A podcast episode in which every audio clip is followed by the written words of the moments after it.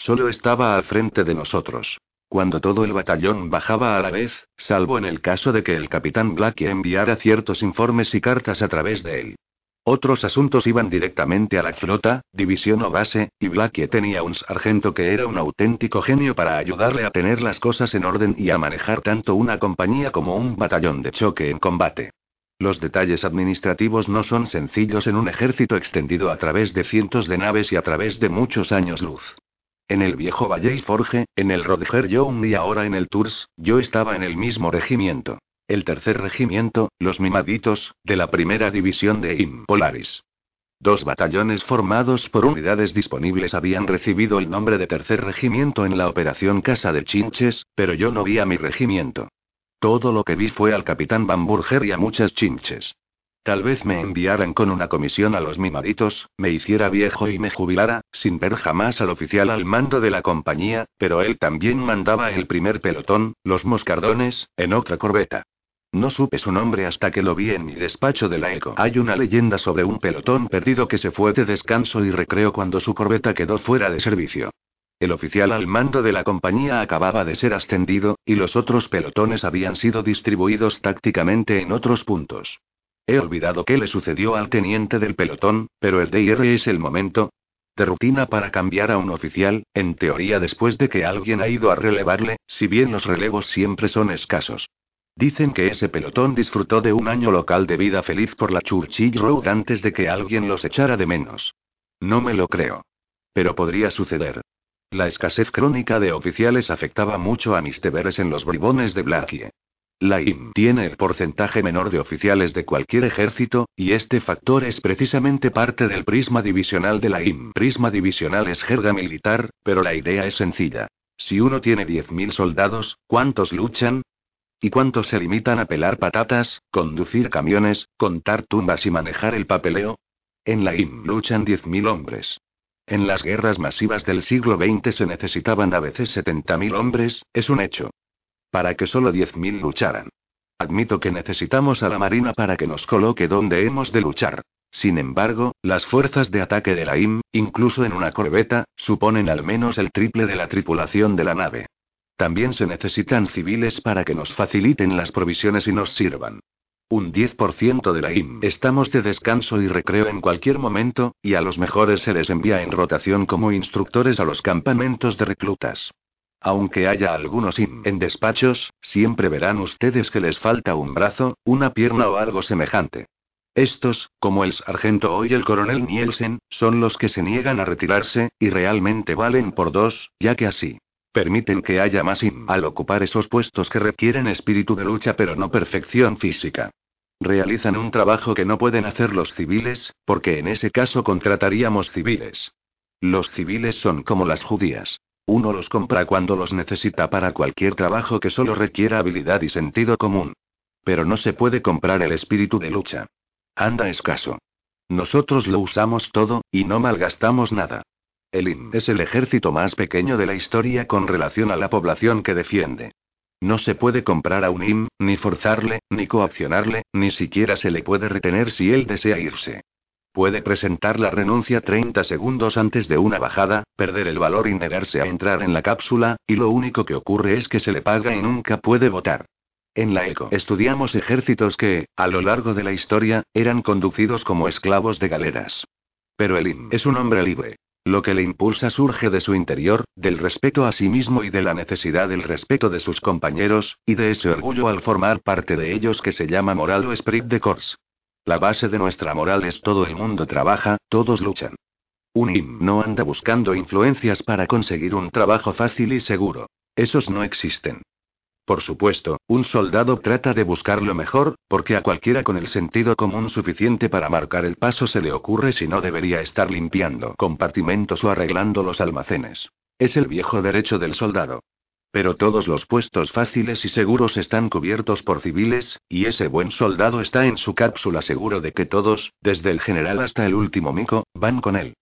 Tal vez a años luz, o en un día diferente, o quizás una hora más tarde, no importa. Lo que importa es que todo el mundo baja. Por eso entra en su cápsula, aunque no tenga conciencia de ello. Si alguna vez nos desviamos de esto, la IM se hará pedazos. Todo lo que nos mantiene unidos es una idea, que une con más fuerza que el acero, pero cuyo poder mágico depende de que siga intacta. Esta regla de que todos luchan es lo que permite que la IM siga adelante con tan pocos oficiales.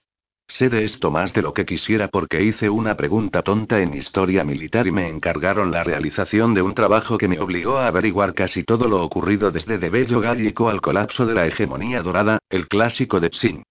Piensen en una división ideal de la IM sobre el papel, porque no la encontrarán en parte alguna. ¿Cuántos oficiales requiere? No importan las unidades provenientes de otros cuerpos. Tal vez no estén presentes en una trifulca y no son como la IM. Los talentos especiales unidos a la logística y comunicaciones tienen todos el rango de oficial. Si a un tipo de memoria especial, como un telépata o un sensor, o un hombre de suerte, le hace feliz que yo le salude, estoy dispuesto a hacerlo. Él es más valioso que yo, y jamás podría reemplazarle aunque viviera 200 años. O bien cojan el cuerpo K9. Un 50% oficiales, pero el otro 50% son neoperros. Ninguno de esos está en la línea de mando, de modo que limitémonos a nosotros y a lo que se necesita para dirigirnos. Esta división imaginaria tiene 10.800 hombres en 216 pelotones, cada uno con un teniente. Tres pelotones por compañía exigen 72 capitanes. Cuatro compañías por un batallón exigen 18 mayores o tenientes coroneles. Seis regimientos con seis coroneles pueden formar dos o tres brigadas, cada una con un general de segunda más un general de primera, jefe supremo. Y eso nos da 317 oficiales de un total, incluidos los mandos, de 11.117. No hay lagunas, y cada oficial manda un equipo. Los oficiales suponen un total del 3%, que es lo que tiene la IM, pero dispuesto de un modo distinto. En realidad, muchos pelotones están mandados por sargentos, y muchos oficiales tienen más de un cargo con objeto de cumplir algunas tareas totalmente necesarias. Incluso un jefe de pelotón ha de tener su personal, su sargento de pelotón. Pero puede pasarse sin uno, y su sargento puede pasarse sin él. Sin embargo, un general ha de tener su plantilla. El trabajo es demasiado amplio para realizarlo solo. Necesita un buen personal de planeamiento, y un personal más reducido de combate. Como nunca hay suficientes oficiales, en su transporte los oficiales doblan como personal de planificación, y son elegidos entre los mejores matemáticos en logística de la IM y luego bajan a luchar con sus propios equipos. El general baja con su personal de combate, más un pequeño equipo de las tropas más duras de la IM. La tarea de estas consiste en impedir que el general sea molestado por los extraños mientras dirige la batalla. A veces lo consiguen. Además de ese personal necesario, cualquier equipo superior a un pelotón debería tener un oficial delegado. Pero nunca hay suficientes oficiales, así que nos las arreglamos con lo que tenemos. Llenar cada puesto necesario de combate, una tarea para un oficial, exigiría un promedio de oficiales del 5%. Pero el 3% es todo lo que tenemos. En vez de ese óptimo 5%, que la IM jamás puede alcanzar, en el pasado muchos ejércitos comisionaban al 10% de su número, o incluso al 15%, y en ocasiones un ridículo 20%. Esto suena como un cuento de hadas, pero fue realidad, especialmente durante el siglo XX. ¿Qué clase de ejército tiene más oficiales que cabos? Y más suboficiales que soldados. Un ejército organizado para perder las guerras, si es que la historia significa algo. Un ejército que es, sobre todo, organización, burocracia y altos cargos, y la mayoría de cuyos soldados jamás luchan. Pero ¿qué hacen los oficiales que no mandan a los que luchan? Tocar el violón al parecer. Oficial del Club de Oficiales, oficial de moral, oficial de atletismo, oficial de información pública, oficial de recreo, oficial de transporte, oficial legal, capellán, capellán ayudante, segundo ayudante del capellán, oficial al cargo de cualquier cosa que se les ocurra, incluso, sí, oficial de la guardería. En la IM, todas esas cosas son trabajo extra para los oficiales de combate o, si son auténticos trabajos, se realizan mejor, de modo más barato y sin desmoralizar a un equipo de lucha, contratando civiles. Pero la situación llegó a ser tan decadente en una de las mayores potencias del siglo XX que a los verdaderos oficiales, los que mandaban a los hombres en la batalla, les dieron insignias especiales para distinguirlos de las hordas de usares de salón. La escasez de oficiales empeoró a medida que avanzaba la guerra, porque el índice de bajas siempre es mayor entre los oficiales, y la IM jamás da un mando a un hombre solo para llenar una vacante. A la larga, cada regimiento debe proveer su parte de oficiales. Las fuerzas de ataque en el Tours necesitaban 30 oficiales. seis jefes de pelotón, dos oficiales al mando de una compañía y dos ayudantes, y un oficial al mando de las fuerzas de ataque con su personal. Un delegado y un ayudante. Lo que tenían eran seis, y yo. Cuadro de mandos Batallón de choque, Fuerzas de ataque Capitán Blackstone, primer cargo, Sargento de flota Compañía C Compañía de los Wallaby de Warren Los Bribones de Blackie Primer Teniente Warren Capitán Blackstone, segundo cargo, primer pelotón Primer pelotón Primer Teniente Bayone, primer Teniente Silva, Hospital, segundo pelotón Segundo pelotón Segundo Teniente Sucarno Segundo Teniente Corosen Tercer pelotón Tercer pelotón Segundo teniente Ngam, segundo teniente Graham, yo debía haber estado a las órdenes del teniente Silva, pero él salió para el hospital el día en que yo me presenté, enfermo con algún tipo de trastorno nervioso. Sin embargo, eso no significaba necesariamente que yo recibiera su pelotón. Un tercer teniente temporal no está considerado como una baza. El capitán Blackstone podía colocarme a las órdenes del teniente Bayone, y poner a un sargento a cargo de su primer pelotón, e incluso aceptar un tercer cargo y dirigir el pelotón personalmente. En realidad hizo ambas cosas, aunque a la vez me asignara como jefe de pelotón del primer pelotón de los bribones. Lo consiguió tomando al mejor sargento de los Wallaby para que actuara como su personal de batallón, y luego puso a su sargento de flota como sargento de pelotón de su primer pelotón, un trabajo dos grados por debajo de sus insignias. Entonces el capitán Blackstone me lo explicó en una conferencia pesadísima. Yo figuraría en el cuadro de mandos como jefe de pelotón, pero el mismo Blackie y el sargento de flota lo dirigirían. Mientras yo me portara bien, podría seguir actuando. Incluso se me permitiría bajar como jefe de pelotón, pero una palabra de mi sargento al oficial al mando de mi compañía y las tenazas se cerrarían sobre mí. Me pareció muy bien. Sería mi pelotón mientras pudiera dirigirlo y, si no era capaz, cuanto antes me retiraran mejor para todo el mundo. Además, no destrozaba tanto los nervios el conseguir así un pelotón en vez de por una catástrofe repentina en la batalla. Me tomé mi trabajo muy en serio porque era mi pelotón, pero aún no había aprendido a delegar autoridad y, durante una semana, estuve en la sección de las tropas mucho más de lo conveniente para un equipo. Blackie me llamó a su despacho. Hijo, ¿qué diablos cree que está haciendo? Contesté rígidamente que trataba de que mi pelotón estuviera dispuesto para la acción. ¿De veras? Pues no es eso lo que consigue. Los tiene más nerviosos que una colmena de abejas enloquecidas. ¿Por qué demonios cree que le entregué al mejor sargento de la flota? Si se va a su camarote, se cuelga de un gancho y se queda allí. Hasta que suene el preparados para la acción, él le entregará el pelotón tan afinado como un violín. Como el capitán quiera, contesté bruscamente. Y otra cosa, no puedo soportar a un oficial que actúe como un maldito cadete. Olvide esa estupidez de hablarme en tercera persona. Guárdesela para los generales y la capitana. Deje de cuadrar los hombros y chocar los talones. Se supone que los oficiales han de mostrarse relajados, hijo. Sí, señor. Y que sea la última vez que me dice señor durante toda una semana. Lo mismo digo del saludo. Quítese ese aire de cadete malhumorado y trate de sonreír. Sí, sé, de acuerdo. Así está mejor. Apóyese en la pared. Rásquese. Bostece. Lo que sea, menos esa actitud de soldadito de plomo. Lo intenté, y sonreí tontamente al descubrir que no es fácil romper un hábito. Apoyarse es mucho más difícil que mantenerse firme. El capitán Blackstone me estudió. Practíquelo, dijo. Un oficial no puede parecer asustado ni tenso. Eso es contagioso. Ahora dígame, Johnny, ¿qué necesita su pelotón? No importan las trivialidades. No me interesa saber si cada hombre tiene el número reglamentario de calcetines en el armario. Pensé a toda prisa. ¿Sabe, por casualidad, si el teniente Silva se proponía ascender a Brumbia sargento? Da la casualidad de que sí lo sé. ¿Cuál es su opinión? Bien, el informe dice que ha estado actuando como jefe de sección durante los dos últimos meses. Sus notas de eficiencia son buenas.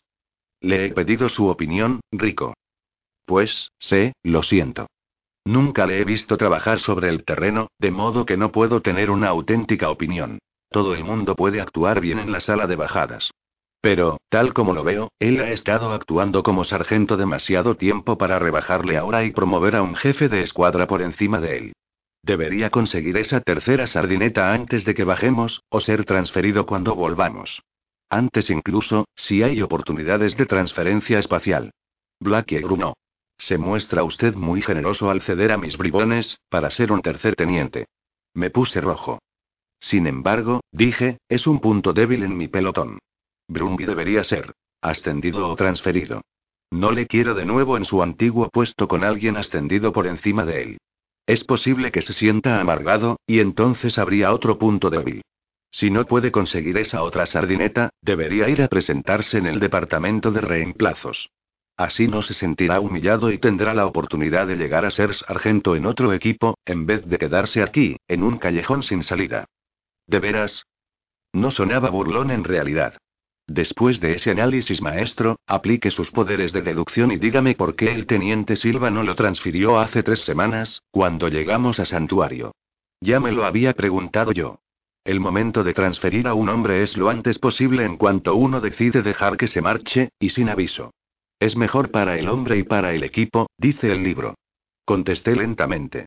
¿Estaba ya enfermo el teniente Silva en ese momento, mi capitán? No. Las piezas encajaban. Capitán, recomiendo a Brumby para el ascenso inmediato. Hace un momento estaba a punto de prescindir de él como inútil, replicó enarcando las cejas. Oh, no lo es ni mucho menos. Dije que tenía que ser una cosa u otra, pero no sabía cuál.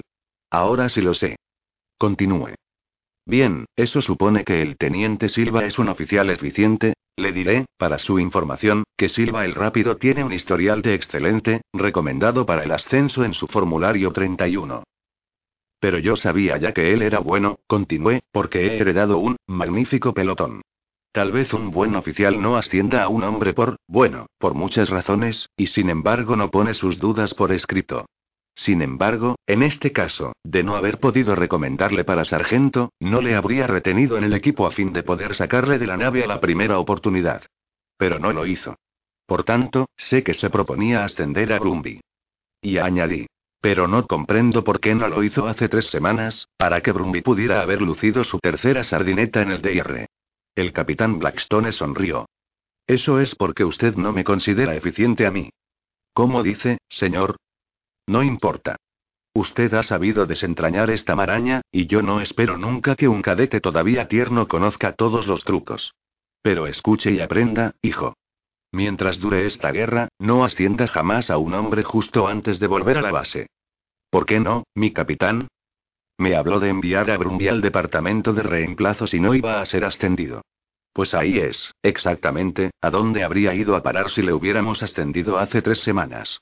Usted no sabe lo ansiosos que se muestran ahí, en el departamento de suboficiales. Repase los archivos y encontrará la petición de que enviemos dos sargentos por cuadro.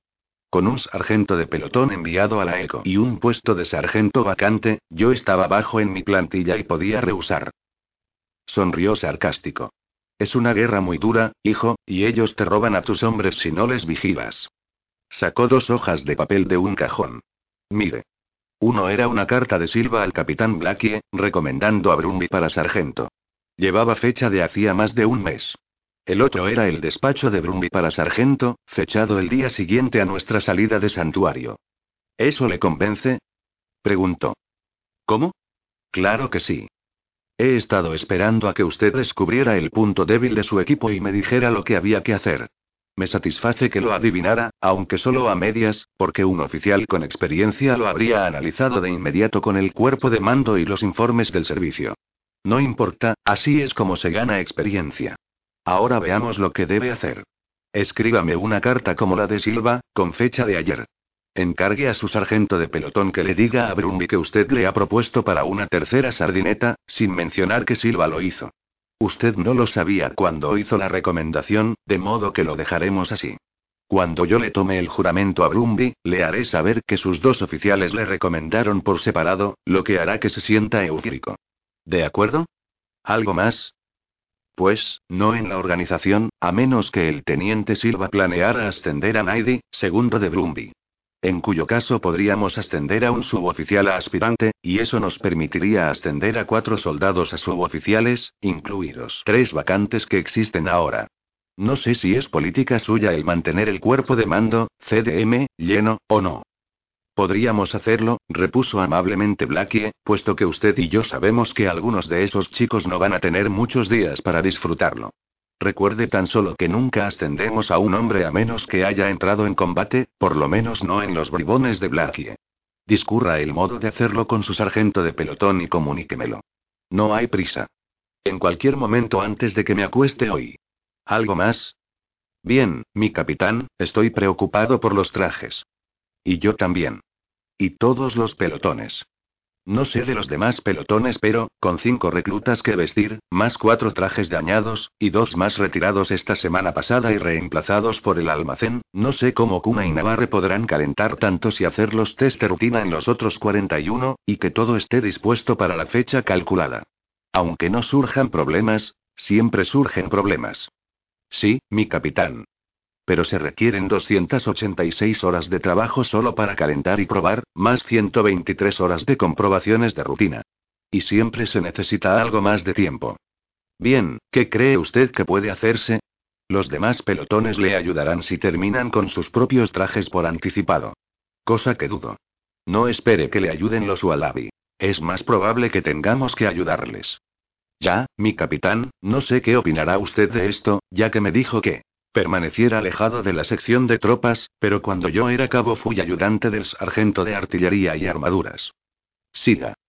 Bien, al final yo mismo era el sargento de AIA, pero solo ocupaba el puesto de otro hombre, ya que no soy un mecánico cualificado en AIA. Sin embargo, sí soy un ayudante bastante bueno y, si me lo permitiera, bueno, podría calentar los trajes nuevos o hacer las comprobaciones de rutina.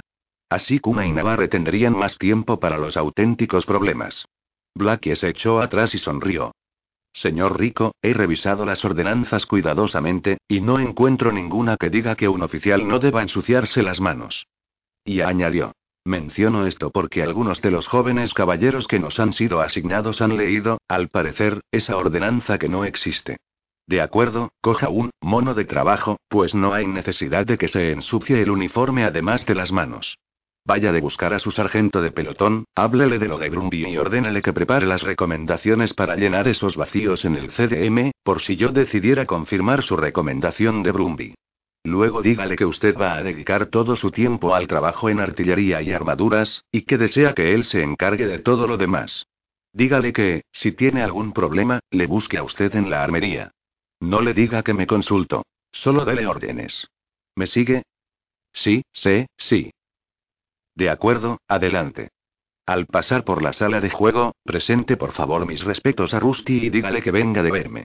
Jamás estuve tan ocupado como durante las dos semanas siguientes, ni siquiera en el campamento de reclutas. Trabajar como mecánico de artillería y armaduras unas diez horas al día no era mi única tarea. Estaban las matemáticas, por supuesto, y no había modo de saltárselo, puesto que me daba clases la capitana. Y las comidas, digamos hora y media al día. Más el trabajo de mantenerme en forma, afeitarme, ducharme, abotonarme los uniformes y tratar de encontrar al sargento de marina y obligarle a abrir la lavandería para sacar un uniforme limpio diez minutos antes de la inspección. Es una ley no escrita de la marina la de que todo debe estar siempre cerrado cuando más se necesita.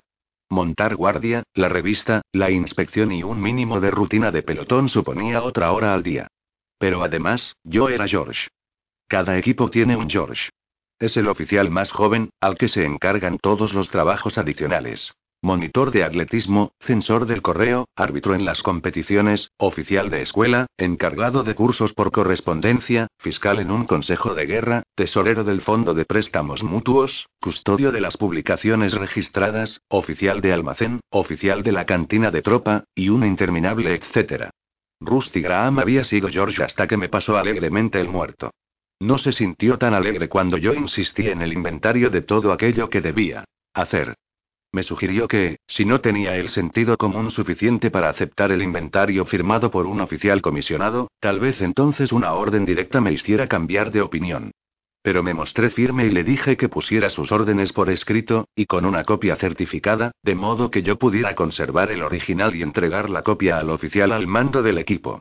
Rusty se echó atrás, furioso, ni siquiera un segundo teniente es tan tonto como para poner tales órdenes por escrito. Aquello no me alegró ni mucho menos, puesto que Rusty era mi compañero de habitación y me ayudaba con las matemáticas, pero aún así hicimos el inventario. Me llevé una bronca del teniente Warren por ser tan estúpidamente oficioso, pero abrió su caja y me permitió ver los partes registrados.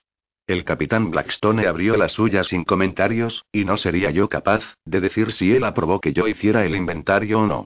Los partes estaban bien, pero no lo referente a las cuentas. Pobre Rusty.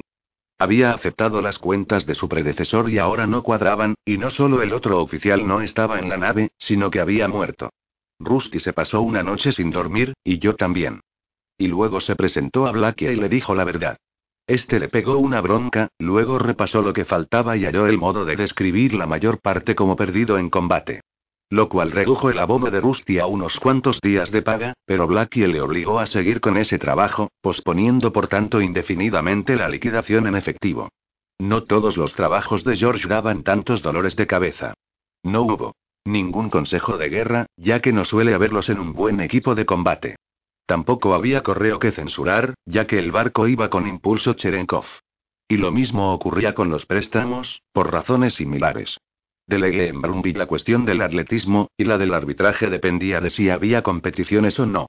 La cantina de la tropa era excelente. Yo ponía la inicial en los menús y a veces inspeccionaba la cocina, es decir, abría un bocadillo sin quitarme siquiera el mono cuando trabajaba hasta tarde en la armería. Los cursos de correspondencia significaban mucho papeleo, ya que algunos continuaban con sus estudios, tanto si había guerra como si no. Pero los delegué en mi sargento de pelotón, y el suboficial, que era su ayudante, llevaba los informes. Sin embargo, los trabajos de George sumaban unas dos horas al día, ya que había muchísimos. Calculen cómo me dejaba todo esto. Diez horas de A Tres horas de matemáticas. Comidas. Hora y media. Aseo personal. Una hora. Papeleo militar. Una hora. George. Dos horas. Dormir. Ocho horas. Total. Veintiséis horas y media. La nave ni siquiera se regía según el día de santuario, de 25 horas, porque una vez en marcha, seguíamos la hora de Greenwich y el calendario universal. Por tanto, solo podía privarme de horas de sueño. Estaba sentado en la sala de juego, hacia la una de la madrugada, luchando con las matemáticas, cuando entró el capitán Blackstone. Buenas noches, mi capitán, le dije. Buenos días, querrá decir. ¿Qué demonios le pasa, hijo? ¿Insomnio? No exactamente. Cogió el montón de hojas, diciendo. ¿No puede encargarse su sargento de todos estos papeles? Ah, ya comprendo. Váyase a la cama. Pero, mi capitán, vuelva a sentarse, Johnny. Me proponía hablarle. Nunca le veo aquí, en la sala de juego, por las tardes. Paso ante su habitación y siempre está trabajando en su mesa. Cuando su compañero se acuesta, usted se traslada aquí. ¿Cuál es el problema? Bueno, parece que no consigo ponerme al día. Eso no lo consigue nadie. ¿Cómo va su trabajo en la armería? Muy bien. Creo que lo completaremos. También yo lo creo. Mire, hijo, usted ha de tener sentido de la proporción. Tiene dos deberes primordiales. El primero, cuidarse de que el equipo de su pelotón esté a punto, y eso ya lo hace. No tiene que preocuparse por el pelotón en sí, como le dije. El segundo, y tan importante como el otro, es que se encuentre dispuesto para luchar. Se olvida de eso. Estaré dispuesto, mi capitán. Tonterías. No está haciendo ejercicio, y pierde sueño. ¿Es así como se prepara una bajada? Cuando uno dirige un pelotón, hijo, ha de estar en pie. De aquí en adelante, hará ejercicio desde las cuatro y media a las seis todos los días.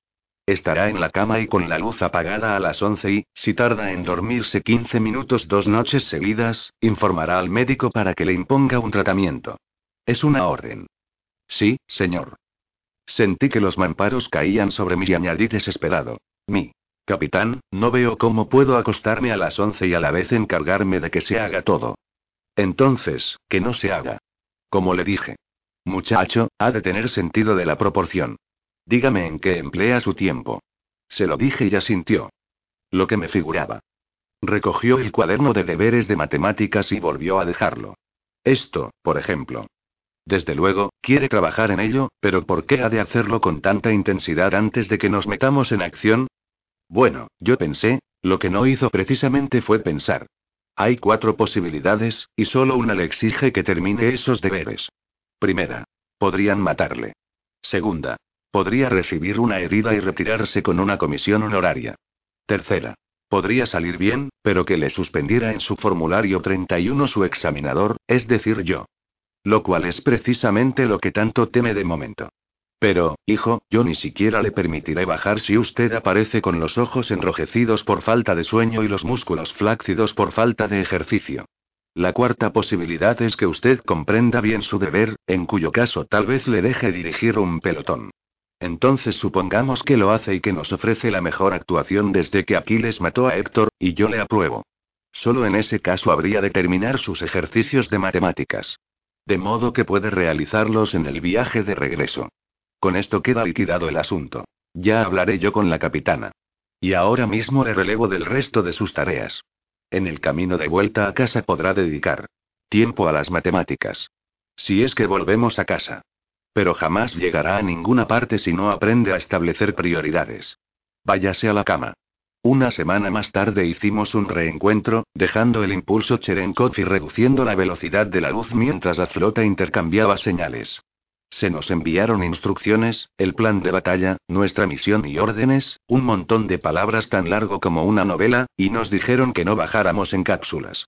Sí, estaríamos en la operación, pero marcharíamos como caballeros resguardados en botes de retirada.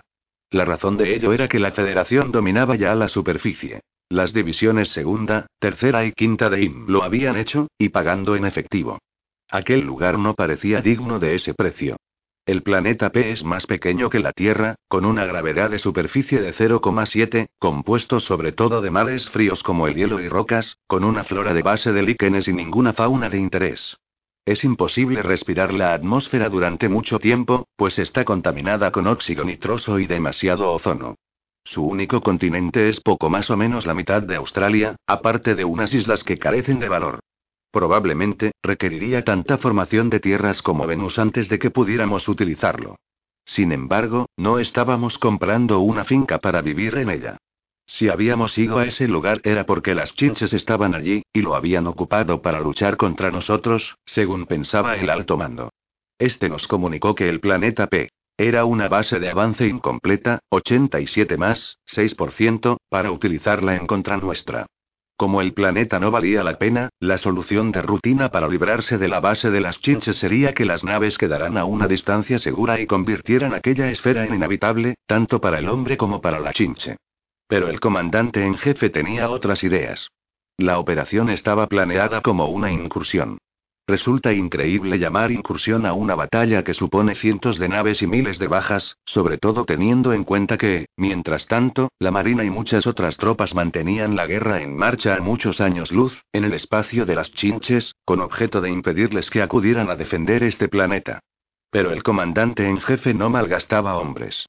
Este raid gigante decidiría tal vez quién iba a ganar la guerra, ya fuera el año siguiente o 30 años más tarde. Necesitábamos aprender más cosas sobre la psicología de las chinches.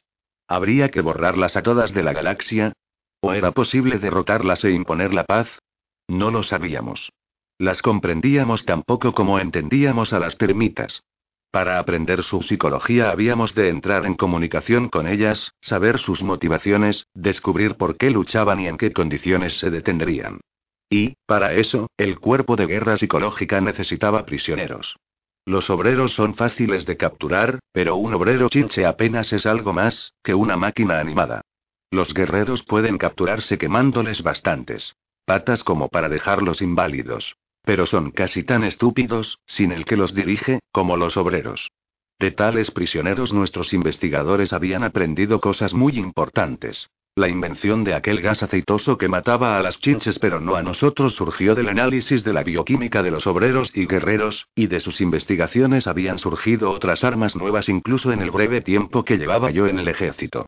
Sin embargo, para descubrir por qué luchaban las chinches, necesitábamos estudiar a los miembros de su casta de cerebros. Y también confiábamos en intercambiar prisioneros. Ese momento, jamás habíamos cogido a una chinche viva. O bien habíamos liquidado sus colonias de la superficie, como en Sheol, o, con demasiada frecuencia, las tropas se habían introducido por sus agujeros y no habían vuelto a salir. Muchos hombres valientes se habían perdido de ese modo. Sin embargo, aún habíamos perdido más por fallos en la recogida. A veces, un equipo sobre el terreno veía cómo barrían del cielo a sus naves. ¿Qué le sucedía a tal equipo? Que probablemente moría hasta el último hombre. Con seguridad, seguía luchando hasta haber agotado la energía y las municiones, y entonces los supervivientes eran capturados con la misma facilidad que un insecto caído de espaldas. Por nuestros cobeligerantes, los huesudos, sabíamos que muchos soldados desaparecidos seguían vivos y prisioneros, confiábamos en que fuesen miles. Al menos estábamos seguros de que eran centenares. Los del servicio de inteligencia. Opinaban que los prisioneros eran llevados siempre a Klendatu. Las chinches sienten la misma curiosidad acerca de nosotros que nosotros acerca de ellas, una raza de individuos capaces de construir ciudades, naves espaciales y ejércitos puede ser incluso más misteriosa para una colmena que estos bichos lo son para nosotros. Fuera como fuese, deseábamos recuperar a los prisioneros. Según la lógica severa del universo, quizás eso parezca una debilidad. Tal vez alguna raza que nos moleste en rescatar a uno de los suyos explote esa característica humana para borrarnos del universo. Los huesudos apenas cuentan con esa característica, y las chinches no la conocen en absoluto, al parecer. Nadie ha visto jamás que una chinche acudiera en ayuda de un camarada herido. Cooperan perfectamente en la lucha, pero abandonan a sus unidades en el instante en que ya no les resultan útiles. Nuestra conducta es diferente. ¿Cuántas veces se ha podido leer este titular? Dos hombres murieron al tratar de rescatar a un niño que se ahogaba. Si un hombre se pierde en las montañas, cientos saldrán a buscarle, aunque tal vez algunos mueran. Sin embargo, cuando de nuevo alguien se pierde, otros tantos voluntarios aparecen. Mala aritmética, pero muy humana.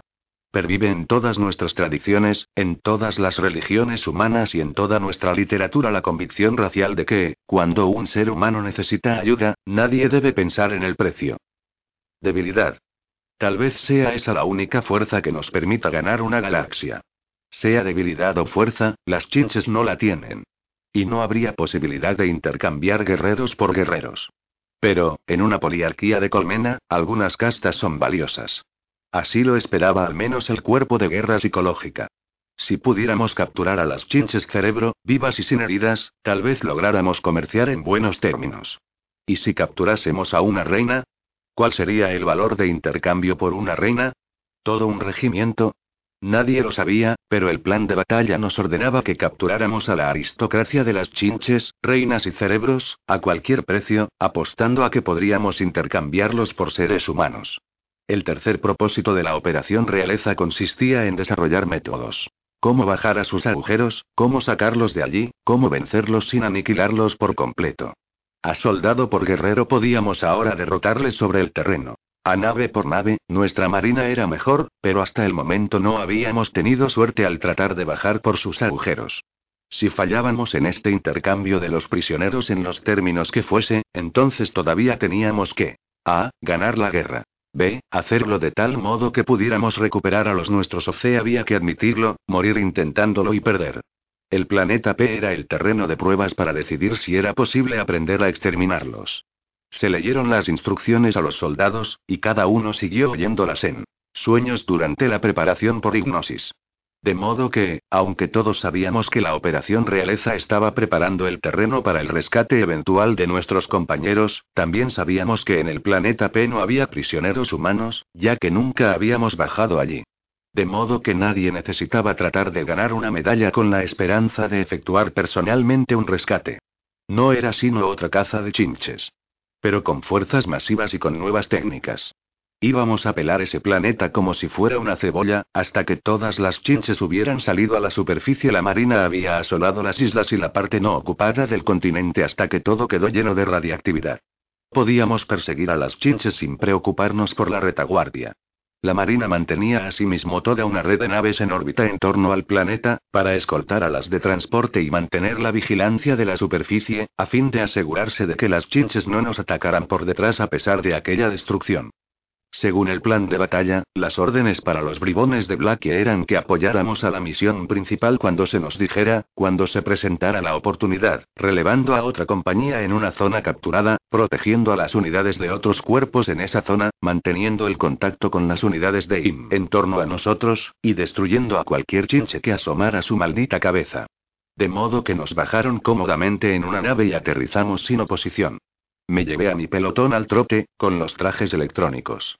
Blackie iba por delante para encontrarse con el oficial al mando de la compañía, al que había que relevar, captar la situación y estudiar el terreno. Así que echó a correr hacia el horizonte como un conejo al que persiguen.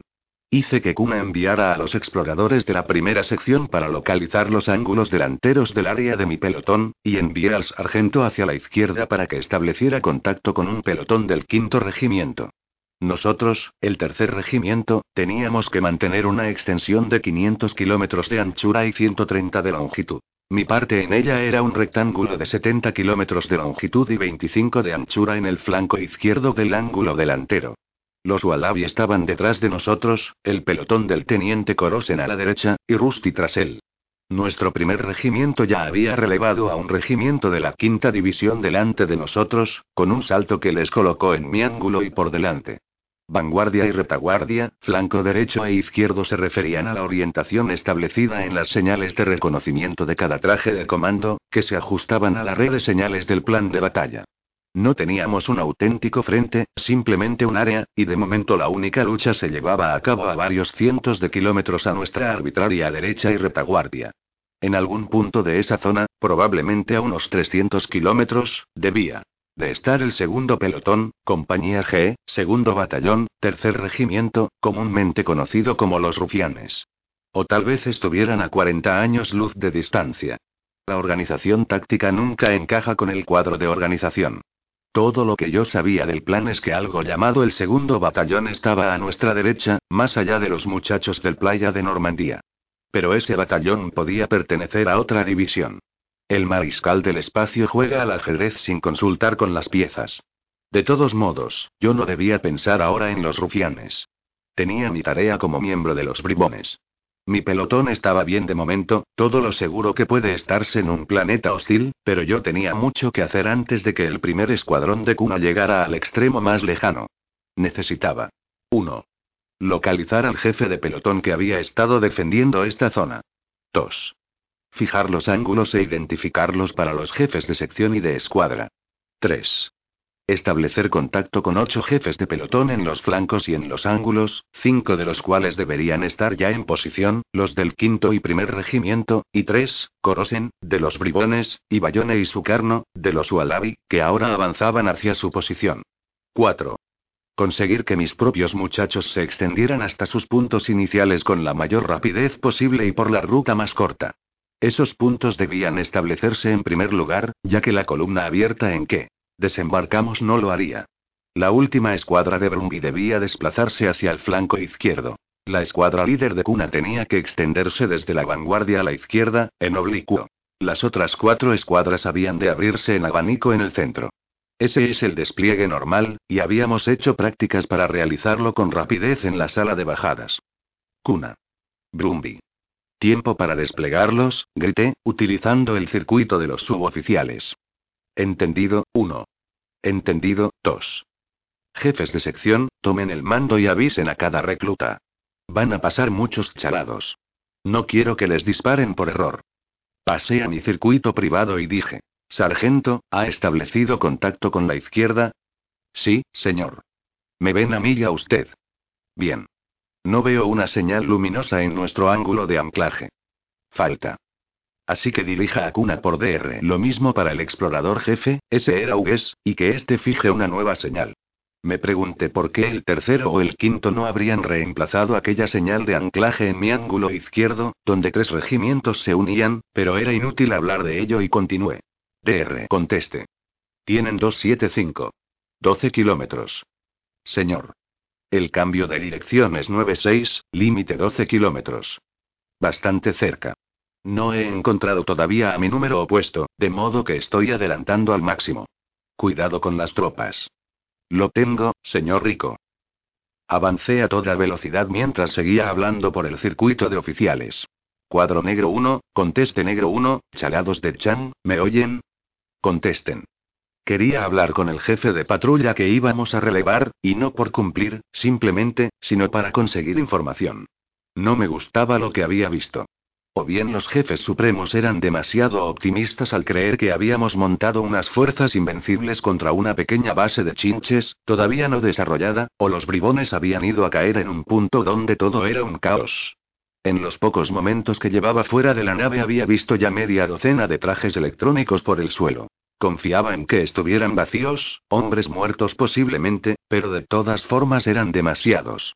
Aparte de eso, mi radar táctico mostraba todo un pelotón, el mío, avanzando en posición, pero solo algunos dirigiéndose a la recogida o aún en posición. Tampoco veía yo sistema alguno en sus movimientos. Yo era responsable de 1.250 kilómetros cuadrados de terreno hostil, y deseaba ardientemente descubrir cuanto pudiera, antes de que mis escuadras se metieran en el lío.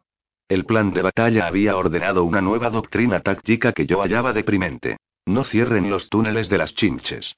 Blackie nos lo había explicado como si se le hubiera ocurrido a él y le gustara, pero yo lo dudaba. La estrategia era sencilla y supongo que lógica, si podíamos permitirnos las pérdidas. Que salgan las chinches. Buscarlas y matarlas en la superficie. Que siguieran saliendo. No bombardeen los agujeros, no arrojen gas, que salgan. Al cabo de algún tiempo, un día, dos días, una semana, si realmente nuestras fuerzas eran abrumadoras, dejarían de salir. El personal de planeamiento había calculado, no me pregunten cómo. Que las chinches permitirían que muriera de un 70 a un 90% de sus guerreros antes de renunciar a borrarnos de la superficie. Entonces empezaríamos a introducirnos en el interior, matando a los guerreros supervivientes al bajar, y tratando de capturar viva a la realeza. Sabíamos el aspecto que tenía la casta de los cerebros, los habíamos visto muertos, en fotografía, y sabíamos que no podían correr. Unas patas apenas funcionales y un cuerpo hinchado que era, sobre todo, sistema nervioso. A las reinas jamás las habíamos visto los humanos, pero el cuerpo de guerra biológica había hecho unos diseños de lo que se suponía que sería su aspecto. Monstruos obscenos, más grandes que un caballo y totalmente inmóviles. Aparte de los cerebros y reinas, podía haber otras castas en la realeza. Si así fuera, había que animar a los guerreros a salir y morir, y luego capturar viva cualquier cosa, excepto guerreros y obreros. Un plan preciso y precioso, sobre el papel. Lo que significaba para mí era que yo tenía un área de 25x 70 kilómetros tal vez, abarrotada de agujeros de chinches sin cerrar. Deseaba las coordenadas de cada uno de ellos. Si había demasiados, bueno, podía cegar algunos por accidente y dejar que mis chicos se concentraran en la vigilancia del resto. Un soldado con traje de merodeador puede cubrir mucho terreno, pero no puede vigilar dos cosas a la vez. No es un ser sobrehumano. Salté varios kilómetros por delante de la primera escuadra sin dejar de llamar al jefe del pelotón de chalados, llamando a la vez a cualquiera de sus oficiales y describiendo la nota de mi transmisión de señal, da, di, da, da. No hubo respuesta. Al fin fue mi jefe el que me contestó. Johnny. Corte ese ruido. Contésteme por el circuito de conferencia. Eso hice, y Blackie me dijo secamente que dejara de buscar al jefe de los chalados por el cuadro negro 1. Ya no existían. O, tal vez quedara algún suboficial vivo en alguna parte, pero la cadena de mando se había roto. Según el libro, alguien asciende siempre. Pero eso sucede cuando se han roto demasiados eslabones. Como el coronel Nielsen me dijera en una ocasión allá en el remoto pasado, es decir, hacía casi un mes. El capitán Chan había entrado en acción con tres oficiales además de él. Solo quedaba uno ahora, mi compañero de clase, Abe Moise, y Blackie trataba de averiguar por él la situación. Abe no fue de mucha ayuda. Cuando yo me uní a la conferencia y me identifiqué, Abe pensó que yo era el oficial al mando de su batallón y me dio un informe abrumadoramente preciso, al tiempo que carente de todo sentido. Blackie interrumpió y me ordenó que continuara. Olvídese de las órdenes de relevo. La situación será tal como usted la vea, de modo que siga moviéndose y observe. De acuerdo, jefe. Crucé mi propia área hacia el extremo más lejano, el ángulo de anclaje, a toda velocidad posible, abriendo los circuitos en mi primer salto. Sargento. ¿Qué hay de esa señal para el anclaje? En ese ángulo no hay lugar para colocarla, señor. Hay allí un nuevo cráter, escala 6. Solté un silbido. Podría meterse todo el Tours en un cráter de tamaño 6. Uno de los trucos que las chinches utilizaban contra nosotros, si estábamos en la superficie y ellos bajo tierra, era hacer estallar minas. Nunca usaban misiles, excepto desde las naves espaciales. Si uno estaba próximo al punto de explosión, el shock de esta acababa con él. Si estaba en el aire al estallar la mina, la onda expansiva alteraba los girostatos y dejaba el traje sin control. Nunca había visto un cráter mayor que los de la escala 4. La teoría era que jamás originarían una explosión demasiado intensa por el daño que supondría para sus hábitats trogloditas, aunque los reforzaran. Coloque otra señal, le dije. Comuníqueselo a los jefes de sección y de escuadra. Ya lo he hecho, señor. Ángulo 1, 1, 0. Kilómetros 1.3. Da, dit, dit. Debería poder leerlo, ya que está a unos 3, 5, ¿de dónde está usted? Hablaba con la serenidad de un sargento instructor de maniobras, y me pregunté si habría notado algún nerviosismo exagerado en mi voz. Lo encontré en mi radar, sobre la ceja izquierda. Uno largo y dos cortos. De acuerdo. Veo que la primera escuadra de cuna está casi en posición. Disperse esa escuadra y que patrulle en el cráter. Igual en las áreas. Brumby tendrá que tomar 6 kilómetros más de longitud. Me dije, muy enojado, que cada hombre tenía ya que patrullar 30 kilómetros cuadrados. Si ahora lo extendíamos tanto significaría 35 por hombre. Y una chinche puede salir por un agujero de menos de un metro y medio de ancho. ¿Está muy caliente ese cráter? Añadí. Rojo ámbar en el borde. No he estado en su interior, señor. Manténgase fuera. Lo comprobará más tarde. Rojo ámbar mataría a un humano sin protección, pero un soldado con el traje electrónico puede soportarlo por algún tiempo. Si había tanta radiación en el borde, sin duda el fondo nos freiría los ojos. Dígale a Naidi que envíe a Malanib a la zona ámbar, y que ellos fijen escuchas en tierra. Dos de mis cinco reclutas iban en aquella primera escuadra, y los reclutas son como cachorros curiosos. Meten la nariz en todo. Dígale a Naidi que me interesan dos cosas. El movimiento dentro del cráter y los ruidos en el terreno alrededor. Nosotros no íbamos a enviar tropas por un agujero tan radiactivo que solo la salida los matara. Pero las chinches sí lo harían, si con ello lograban alcanzarnos. Que nadie me dé el infieme. Que nos lo dé a los dos, quiero decir. Sí, señor. Y mi sargento de pelotón añadió. ¿Puedo hacer una sugerencia? Por supuesto. Y no espere a pedir permiso la próxima vez. Navarre puede manejar el resto de la primera sección. El sargento Cuna. Podría llevar la escuadra al cráter y dejar a Naidi libre para supervisar la vigilancia de los escuchas en tierra. Sabía lo que él estaba pensando. Naidi, un cabo reciente que jamás había tenido una escuadra sobre el terreno, no era realmente el hombre para cubrir lo que parecía el punto de mayor peligro en el cuadro negro 1. El sargento quería retirar de allí a Naidi por las mismas razones por las que yo retirara a los reclutas. Me pregunté si él sabría lo que yo estaba pensando. El tipo usaba el traje que llevara como personal del batallón de Blackie. Tenía un circuito más que yo, uno privado con el capitán Blackstone. Probablemente Blackie estaba escuchándonos por ese circuito extra. Era, indudable que el sargento de mi pelotón no estaba de acuerdo con la disposición que yo daba al mismo.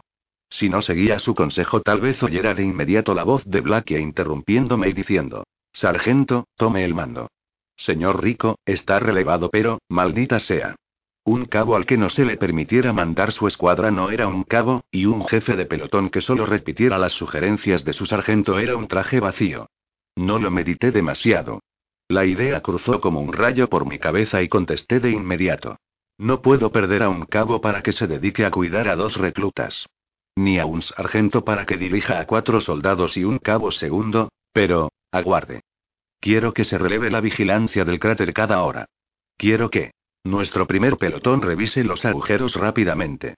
Los jefes de escuadra comprobarán cualquier agujero del que se informe y darán señales indicando las coordenadas, de modo que los jefes de sección, el sargento de pelotón y el jefe de pelotón puedan inspeccionar a medida que vayan llegando. Si no hay demasiados, pondremos guardia en cada uno. Lo decidiré más tarde. Sí, señor. En el segundo turno quiero que un pelotón, con todos los hombres posibles y lentamente, revise los agujeros que nos saltamos en la primera pasada. Los ayudantes de los jefes de escuadra utilizarán los visores en esa pasada. Los jefes de escuadra observarán la posición de cualquier soldado o traje sobre el terreno. Tal vez queden algunos chalados, heridos pero vivos. Pero nadie ha de detenerse, ni para comprobar el estado físico, a menos que yo lo ordene. Primero hemos de conocer la situación de las chinches. Sí, señor.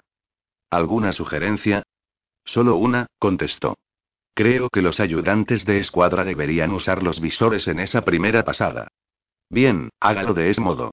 Su sugerencia tenía sentido, ya que la temperatura del aire en la superficie era mucho más baja que la que las chinches tienen en sus túneles. Un agujero camuflado dejaría salir aire que se vería como un geyser con los rayos infrarrojos. Miré el radar. Los chicos de cuna están casi al límite, proseguí. Inicié el desfile. Muy bien, señor. Corto. Apagué el amplio circuito y continué hacia el cráter mientras escuchaba a todo el mundo a la vez. El sargento ya revisaba el plan dispuesto, interceptando a una escuadra y dirigiéndola hacia el cráter, distribuyendo el resto de la primera sección en una contramarcha de dos escuadras, a la vez que mantenía a la segunda sección en una barrida de rotación según lo previsto, pero con seis kilómetros más de profundidad. También hacía que avanzaran las secciones, luego las dejaba y cogía la primera escuadra cuando ésta llegaba al ángulo de anclaje en el cráter y le daba instrucciones, y después hablaba a los jefes de sección con el tiempo suficiente para darles la nueva posición de las señales a las que dirigirse. Lo hizo con la misma precisión que el tambor en un desfile, y con más rapidez y menos palabras de lo que lo habría hecho yo. Un ejercicio de emisión de órdenes con el traje energético, y con un pelotón extendido sobre muchos kilómetros de terreno, es mucho más difícil que la precisión exacta de un desfile, pero tiene que ser así o de lo contrario se les vuela la cabeza a los compañeros en la acción o, como en este caso, se barre dos veces una parte del terreno y se salta la otra. Pero el maestro de maniobras solo tiene un radar de la situación de su formación. Puede ver únicamente con sus ojos a los que tiene cerca. Mientras yo escuchaba, los veía en mi propio radar, como luciérnagas que pasarán ante mi rostro en líneas precisas, deslizándose a rastras porque, incluso 60 kilómetros por hora es una marcha lenta si se comprime una formación de 30 kilómetros en un radar que un hombre pueda ver. Escuchaba a todo el mundo a la vez, porque quería oír lo que se decía en las escuadras. Nadie hablaba. Kuna y Brum pidieron sus órdenes secundarias y se callaron. Los cabos repitieron los cambios de escuadra que eran necesarios. Los ayudantes de escuadra y sección repitieron las correcciones ocasionales de intervalo o alineación, y los soldados no dijeron nada en absoluto. Oía la respiración de 50 hombres como el rumor silencioso de la marea, roto exclusivamente por las órdenes imprescindibles y con las menos palabras posibles. Blake había tenido razón. Al pelotón lo habían puesto en mis manos tan afinado como un violín. No me necesitaban. Yo podía irme a casa, y mi pelotón seguiría adelante tan bien como ahora. Quizá mejor, no estaba seguro de haber acertado al destacar a Cuna para guardar el cráter. Si estallaba allí el lío, y no llegábamos a tiempo hasta aquellos chicos, la excusa de que yo lo había hecho según el libro sería inútil. Si te matan, o si dejas que otro muera según el libro, la muerte sigue siendo irremediable. Me pregunté si los rufianes tendrían alguna vacante para un sargento fracasado. La mayoría del cuadro negro uno era tan llano como la pradera en torno al campamento Currie, y mucho más desnudo. Me alegré por ello, pues nos daba la oportunidad de ver a una chinche saliendo de la tierra y disparar primero. Cubríamos tanto terreno que los intervalos de seis kilómetros entre los hombres, y de unos seis minutos entre las oleadas de una barrida, representaban toda la densidad con la que podía funcionar el pelotón. No era suficiente. Cualquier punto estaría libre de vigilancia al menos durante tres o cuatro minutos entre las pasadas del pelotón, y pueden salir muchas chinches de un pequeño agujero en tres o cuatro minutos. El radar ve más rápido que el ojo, por supuesto, pero no con tanta exactitud. Además, no nos atrevíamos a utilizar sino armas selectivas de corto alcance, porque nuestros hombres se extendían en torno y en todas direcciones. Si una chinche asomaba la cabeza, y se le lanzaba un disparo letal, seguro que no demasiado lejos de ella había un soldado. Eso limita mucho el alcance y la fuerza del armamento que uno se atreve a utilizar. En esta operación, solo los oficiales y sargentos iban armados con cohetes bomba, pero es que, además, no se esperaba que los usáramos. Si un cohete bomba no encuentra su blanco, tiene la desagradable costumbre de seguir y seguir buscando hasta encontrar uno, y no sabe distinguir al amigo del enemigo. El cerebro que puede introducirse en un cohete de tamaño reducido es bastante torpe. Hubiera preferido cambiar mi función en aquella zona con miles de IM en torno a nosotros, por el simple ataque con un pelotón en el que uno sabe dónde están los suyos y todo lo demás es un blanco enemigo. No perdí el tiempo quejándome. No dejaba de saltar hacia el cráter mientras observaba el terreno y trataba de mirar por el radar también. No encontré agujeros de chinches, pero salté sobre un lecho seco, casi un cañón, que podía ocultar algunos. No me detuve a verlo. Sencillamente, di sus coordenadas a mi sargento de pelotón y le ordené que alguien los comprobara. El cráter era incluso mayor de lo que yo había imaginado. El tour se habría perdido dentro de él. Pasé el contador de radiación a la cascada direccional, tomé la lectura del fondo y los lados. De rojo a rojo múltiple, hasta el límite de la escala. Peligroso para una larga exposición, incluso para un hombre con el traje acorazado. Calculé su anchura y profundidad mediante el contador de amplio alcance del casco, y luego giré en torno y traté de distinguir alguna abertura que llevase bajo tierra.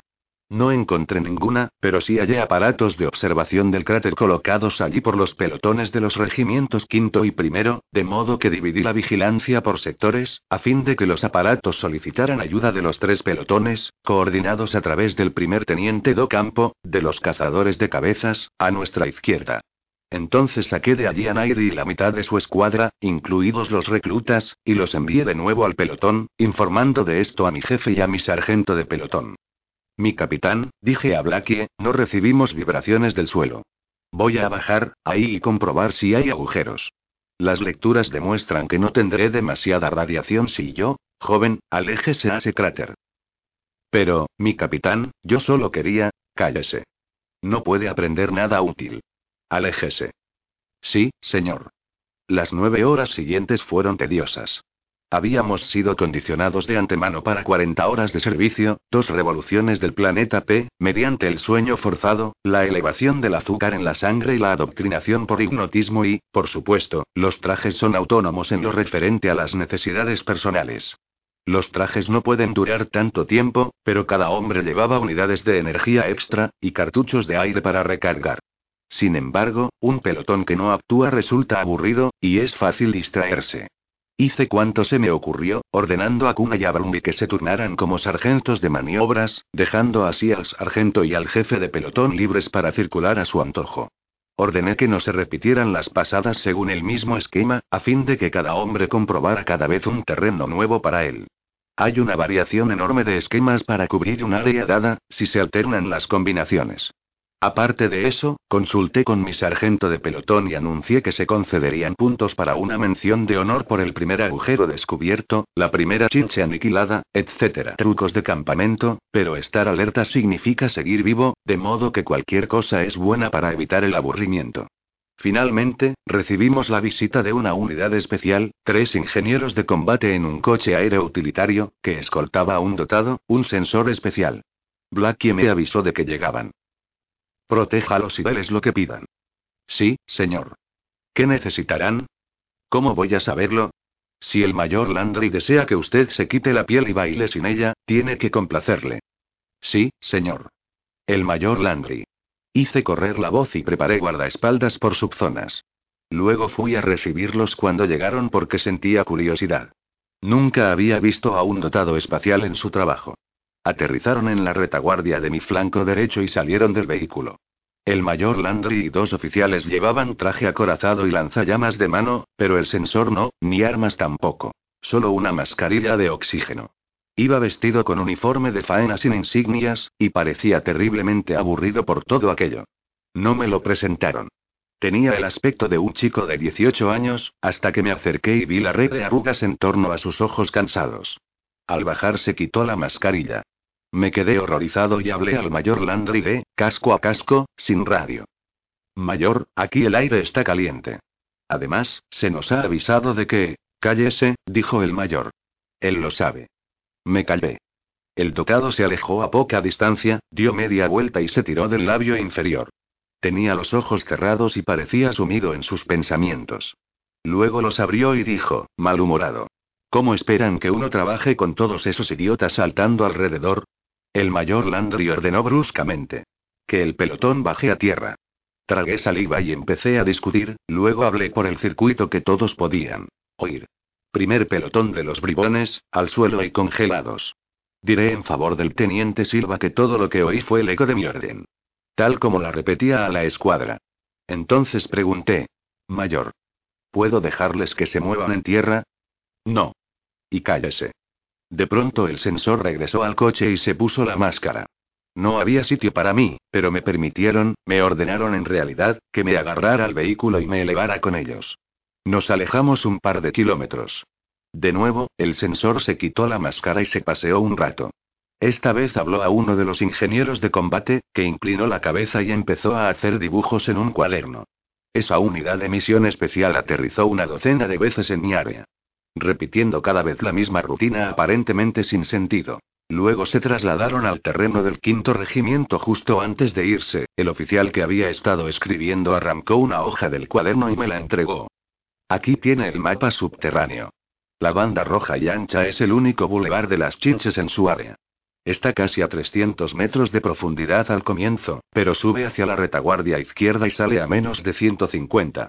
Esa red de líneas azules que se une a ella es una gran colonia de chinches. He marcado los únicos lugares en los que se halla a unos 30 metros de la superficie. Podrá poner en ellos unos escuchas hasta que vengamos aquí a resolverlo. Me quedé mirándole. ¿Este mapa es digno de crédito? El oficial ingeniero miró al sensor y luego me dijo en voz baja. Por supuesto que sí, idiota. ¿Qué intenta hacer? ¿Trastornarle? Se marcharon mientras yo lo estudiaba. Aquel artista ingeniero había hecho un doble diseño, y la caja los había combinado en una pintura estereográfica de los primeros 300 metros bajo la superficie. Me quedé tan abstraído mirándolo que, tuvieron que recordarme que anulara la orden de congelación. Entonces retiré a los escuchas de tierra del cráter, saqué a dos hombres de cada escuadra y les di la situación de aquel mapa infernal para que escucharan a lo largo del camino principal de las chinches y por toda la ciudad. Informé a Blackie. Este me cortó en cuanto empecé a describir los túneles de las chinches según las coordenadas. El mayor Landry ya me envió un facsímil. Deme únicamente las coordenadas de sus puestos de escucha. Eso hice. Entonces me dijo. No está mal, Johnny. Pero tampoco es eso lo que yo quiero. Ha puesto más escuchas de lo que necesita sobre esos túneles. Coloque a cuatro a lo largo del bulevar de las chinches, y ponga cuatro más en círculo en torno a su ciudad. Eso le deja otros cuatro. Sitúe a uno en el triángulo formado por el ángulo de su retaguardia derecha y el túnel principal, y los otros tres en el área mayor al otro lado del túnel. Sí, señor. Y añadí. Mi capitán, ¿podemos confiar en ese mapa? ¿Qué le preocupa? Bueno, parece magia. Magia negra. Ya. Mire, hijo, tengo un mensaje especial del mariscal del espacio para usted. Me ordena que le diga que este mapa es oficial, y que él se preocupará de todo lo demás a fin de que usted dedique todo su tiempo al pelotón. ¿Me sigue? Sí, mi capitán. Pero las chinches pueden desplazarse a toda prisa, de modo que preste una atención especial a los puestos de escucha fuera del área de los túneles.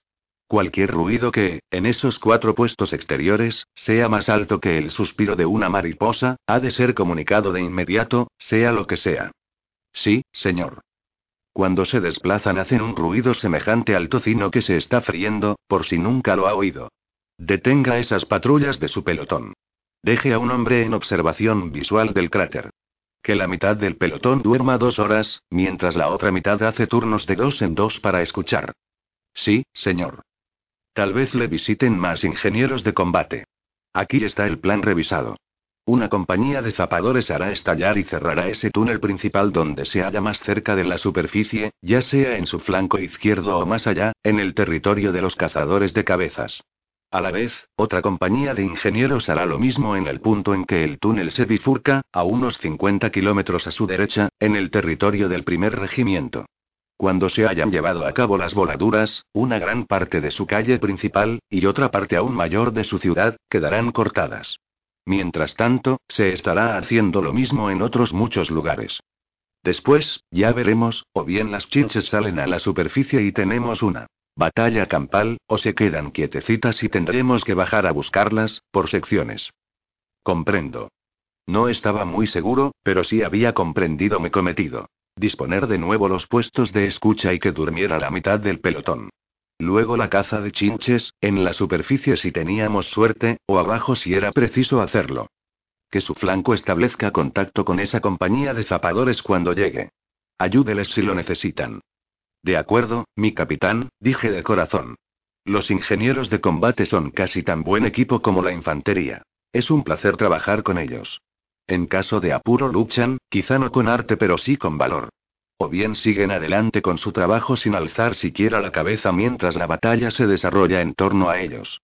Tienen un lema extraoficial, muy cínico y muy antiguo. Primero hacemos los agujeros, luego morimos en ellos, que viene a complementar el lema oficial. Podemos hacerlo. Ambos son literalmente ciertos. Adelante, hijo. Doce puestos de escucha significaban que podía situar media escuadra en cada puesto, o un cabo y un subcabo más tres soldados, y permitir que dos de cada grupo de cuatro durmieran mientras los otros dos se turnaban para escuchar. Navarre y el otro ayudante de sección podían observar el cráter, dormir y cambiar de turno, mientras los sargentos de sección se turnaban para encargarse del pelotón. La redistribución no necesitó más de diez minutos, una vez hube detallado el plan y dado a conocer la situación a los sargentos. Nadie había de desplazarse demasiado. Avisé a todos de que estuvieran alerta a la llegada de una compañía de ingenieros. En cuanto cada sección me informó de que su puesto de escucha ya estaba en marcha, hablé por el circuito general. Números impares. Échense y prepárense a dormir. Uno, dos, tres, cuatro, cinco, duerman. Un traje no es una cama, pero sirve. Lo mejor de la preparación hipnótica para el combate es que, en el caso improbable de que haya oportunidad de descansar, puede dormirse a un hombre de inmediato merced a una orden poshipnótica y despertarlo con la misma rapidez, teniéndolo alerta y dispuesto a luchar. Eso salva muchas vidas, porque un hombre puede agotarse de tal modo en la batalla que empiece a disparar contra cosas que ni siquiera existen, y en cambio no ve aquello que debería atacar. Pero yo no tenía intenciones de dormir. No me habían dicho que lo hiciera, ni yo lo había pedido. La misma idea de dormir sabiendo que tal vez muchos miles de chinches estaban apenas a unas docenas de metros me revolvía el estómago. Tal vez aquel sensor fuera infalible. Quizá las chinches no pudieran alcanzarnos sin alertar a los puestos de escucha. Quizá, pero no quería correr el riesgo. Abrí el circuito privado. Sargento. Sí, señor. También usted podría echarse una siesta. Yo me quedaré de vigilancia. Échese y prepárese para dormir. Uno, dos. Disculpe, señor. Tengo una sugerencia. ¿Sí? Si he comprendido bien el plan revisado, no se espera acción alguna durante las próximas cuatro horas. Usted podría dormir ahora, y luego, olvídelo, sargento. Yo no voy a dormir. Voy a hacer la ronda de los puestos de escucha y esperar a esa compañía de zapadores. Muy bien, señor. Comprobaré el número 3, ya que estoy aquí. Quédese usted con Brumby y descanse un poco mientras, Johnny. Corté la conversación. Sí, mi capitán. ¿Habría estado escuchando el viejo? ¿Ha establecido ya todos los puestos? Sí, mi capitán, y los números impares están durmiendo. Estoy a punto de inspeccionar cada puesto. Luego, que lo haga el sargento. Quiero que usted descanse. Pero mi capitán, échese. Es una orden directa. Prepárese para dormir. Uno, dos, tres, Johnny. Mi capitán, con su permiso me gustaría inspeccionar mis puestos primero. Luego descansaré, si usted lo dice, pero preferiría seguir despierto. Yo, oí una risita de Blackie. Mire, hijo, ya ha dormido una hora y diez minutos. ¿Cómo? Compruebe el reloj. Lo hice, y me sentí como un idiota. ¿Está bien despierto, hijo? Sí, señor. Así lo creo. Las cosas se han animado. Despierte a los impares y ponga a los números pares. A dormir. Con suerte, tal vez dispongan de una hora. Así que duérmalos, inspeccione los puestos y vuelva a llamarme. Lo hice e inicié la ronda sin decirle una palabra a mi sargento de pelotón. Estaba, enojado, tanto con él como con Blackie, con el oficial al mando de mi compañía porque me molestaba que me hubiera hecho dormir contra mi voluntad, y en cuanto al sargento, tenía la molesta sospecha de que eso no habría ocurrido de no haber sido él el auténtico jefe y yo tan solo un figurón. Pero después de comprobar los puestos número 3 y 1, no había ruidos de ninguna clase. Los dos estaban por delante del área de las chinches, me fui calmando. Después de todo, era una tontería echar la culpa a un sargento, incluso a un sargento de flota, por algo que hiciera el capitán. Sargento, sí, señor Rico. ¿Quiere dormir ahora con los números pares? Le despertaré un minuto o dos antes que a ellos. Vaciló ligeramente. Señor, me gustaría inspeccionar los puestos de escucha. ¿No lo ha hecho ya? No, señor. He dormido la última hora. ¿Cómo? Su voz sonaba apurada. El capitán me pidió que lo hiciera. Puso a Brumby temporalmente al mando y me durmió inmediatamente después de relevarle a usted. Empecé a hablar, y me eché a reír sin poder evitarlo. Sargento, podemos irnos donde sea y dormir otro ratito. Estamos perdiendo el tiempo. El capitán Blackie es el que dirige este pelotón. He descubierto, señor, contestó rígidamente, que el capitán Blackstone siempre tiene una buena razón para todo lo que hace.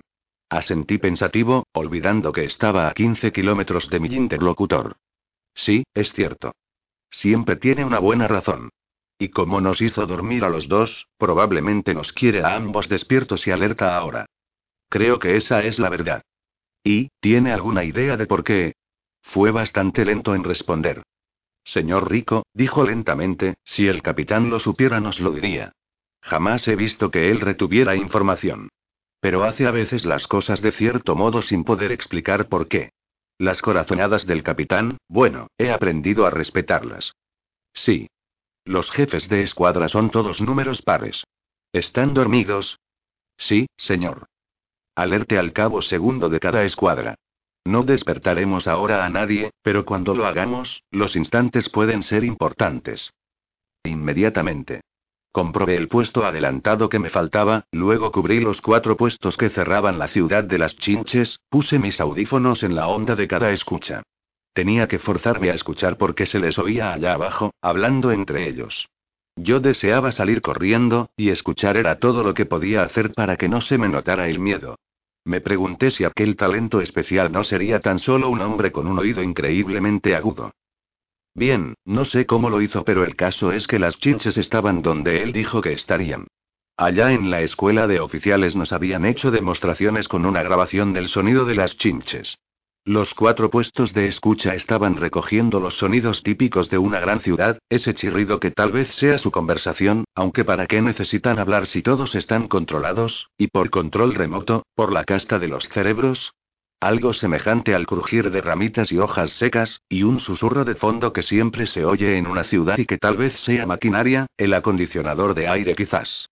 Pero no se oía ese ruido siseante que hacen al cortar por la roca. Los sonidos a lo largo del bulevar de las Chinches no eran los típicos de una gran ciudad, sino un ronquido vago que se incrementaba cada pocos minutos, como si pasara mucho tráfico por él. Escuché en el puesto número 5 y luego tuve una idea y la comprobé haciendo que cada hombre de guardia, en cada uno de los cuatro puestos a lo largo del túnel, me gritara. Ahora. Cada vez que el rugido se hacía más fuerte. Entonces informé. ¿Mi capitán?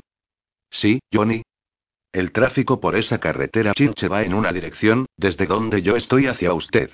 La velocidad es, aproximadamente, de 180 kilómetros por hora, y pasa una carga cada minuto poco más o menos. Bastante aproximado, concedió. Yo lo calculé en 175, con una carga cada 58 segundos. Oh. Me sentí algo apurado y cambié de tema. No he visto a la compañía de zapadores. Ni la verá. Eligieron un punto en la retaguardia del área de los cazadores de cabezas. Lo siento. Debería habérselo dicho. ¿Algo más? No, señor. Desconecté y me sentí mejor. Incluso Blackie podía olvidarse de algo, y mi idea no había sido errónea. Dejé la zona del túnel para inspeccionar el puesto de escucha de derecha y a retaguardia del área chinche, el puesto 8. Como en los demás, había dos hombres dormidos, uno escuchando y uno de guardia. Pregunté a este. ¿Recibe algo? No, señor. El hombre que escuchaba, uno de mis cinco reclutas, alzó la vista y dijo. Señor Rico, creo que este aparato acaba de estropearse. Lo comprobaré, dije. Se movió a un lado para permitirme escuchar por él. Tocino frito. Y tan alto que casi me parecía olerlo. Pulsé todos los botones de bandas del circuito. Primer pelotón, arriba. Despierten, llamen e inflamen. Y luego, por el circuito de los oficiales. Capitán. Capitán Blackstone. Urgente. Tranquilo, Johnny. Infieme. Sonidos de tocino frito, señor, contesté, tratando desesperadamente de mantener firme la voz. Puesto 12, en coordenadas este 9, cuadro negro 1. Este 9, asintió. ¿Decibelios? Miré apresuradamente el contador sobre el radar.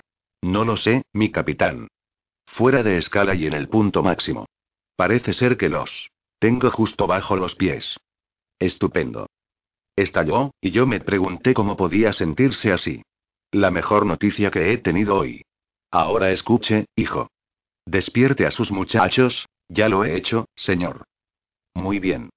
Retire a dos escuchas y que vayan a comprobar en torno al puesto 12. Trate de imaginar por dónde van a salir las chinches. Y apodérese a ese punto. ¿Me entiende? Le oigo, señor, dije cuidadosamente, pero no le entiendo. Suspiró.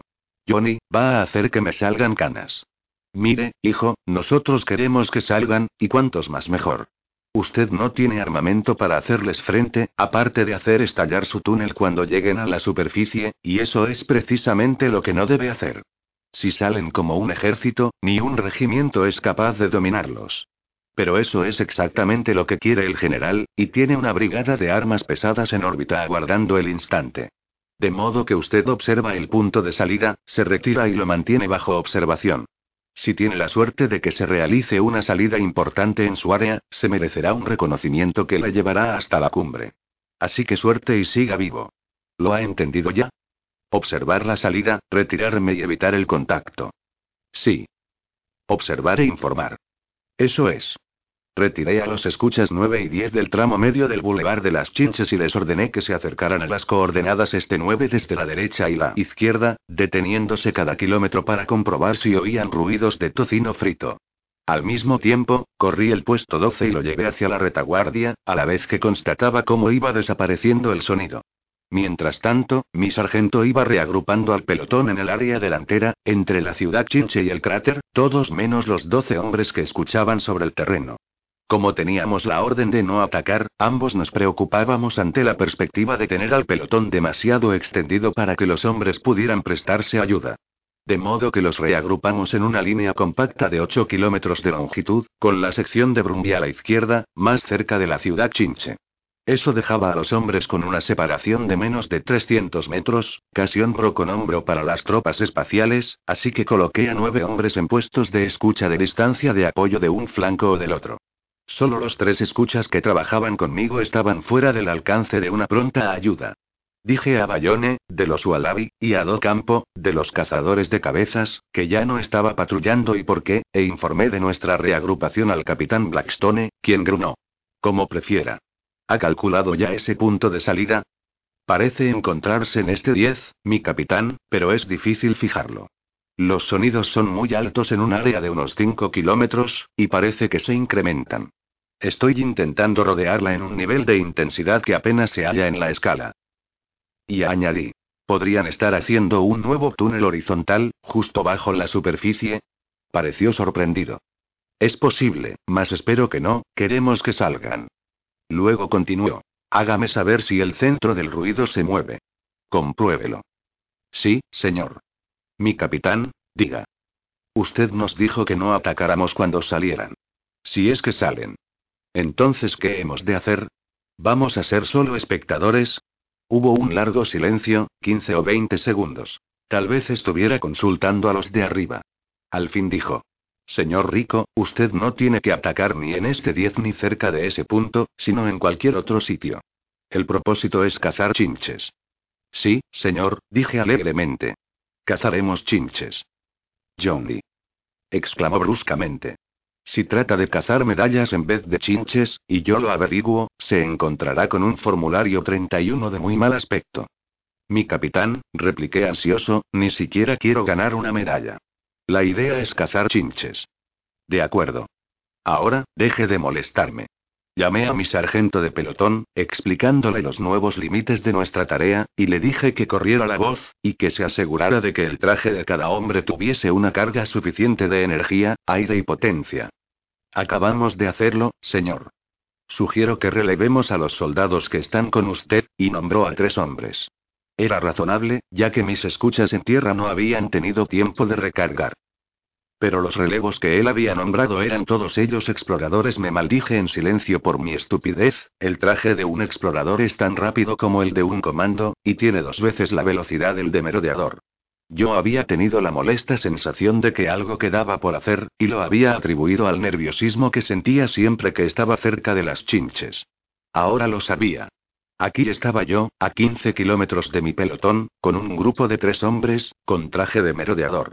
Cuando las chinches salieran, iba a haberme enfrentado a una decisión imposible, a menos que los hombres que me acompañaban pudieran correr a la misma velocidad que yo. Está bien, dije, pero ya no necesito a esos tres hombres. Envíe a Hugues inmediatamente. Que él releve a Nibert.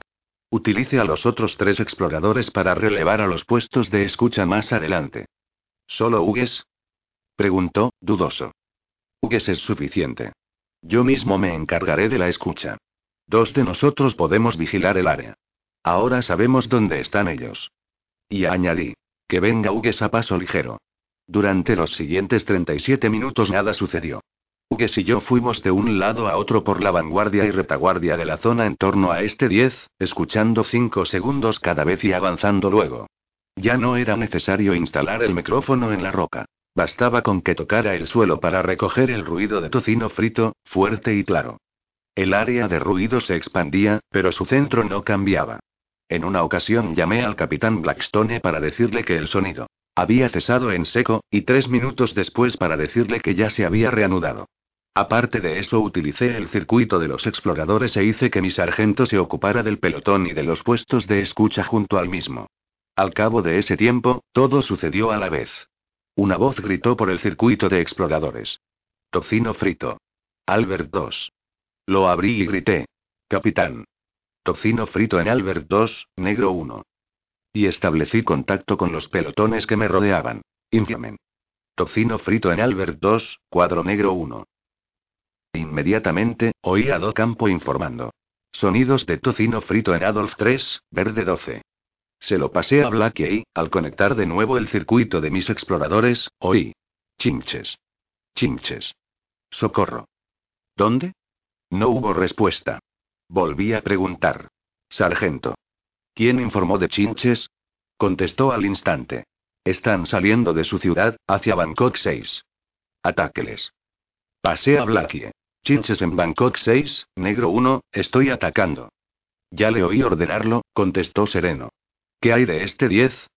Este 10 está, de pronto, el terreno se hundió bajo mis pies y me vi rodeado de chinches. No sabía qué había ocurrido. No estaba herido.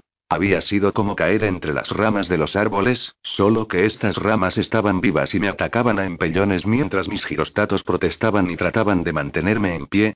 Una caída de tres o cuatro metros, a profundidad suficiente para no ver la luz del día.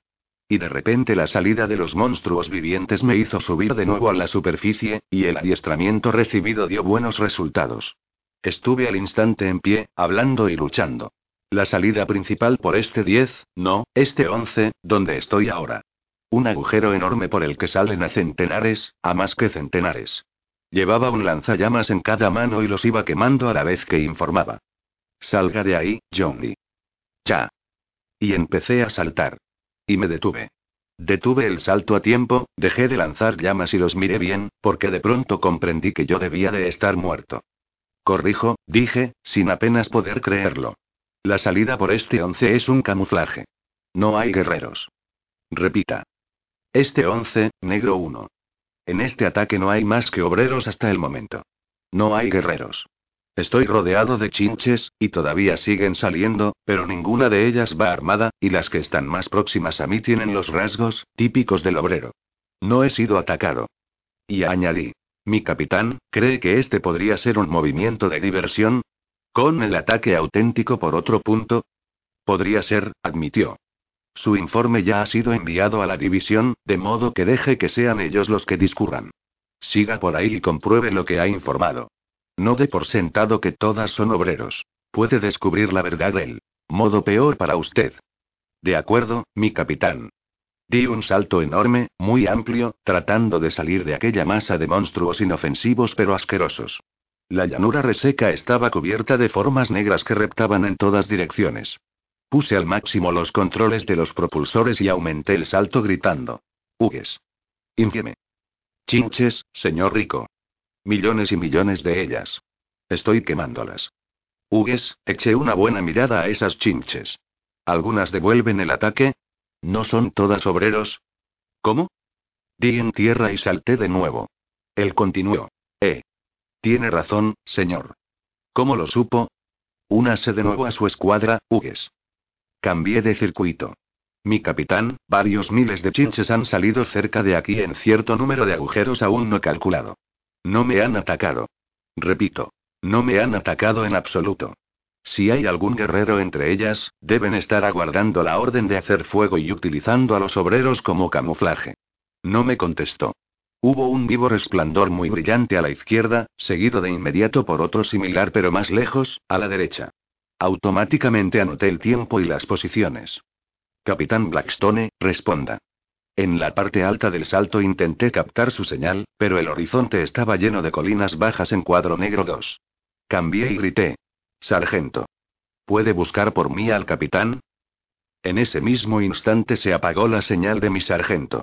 Me dirigí allí a toda la velocidad que fui capaz de sacarle al traje. No había estado observando el radar cuidadosamente.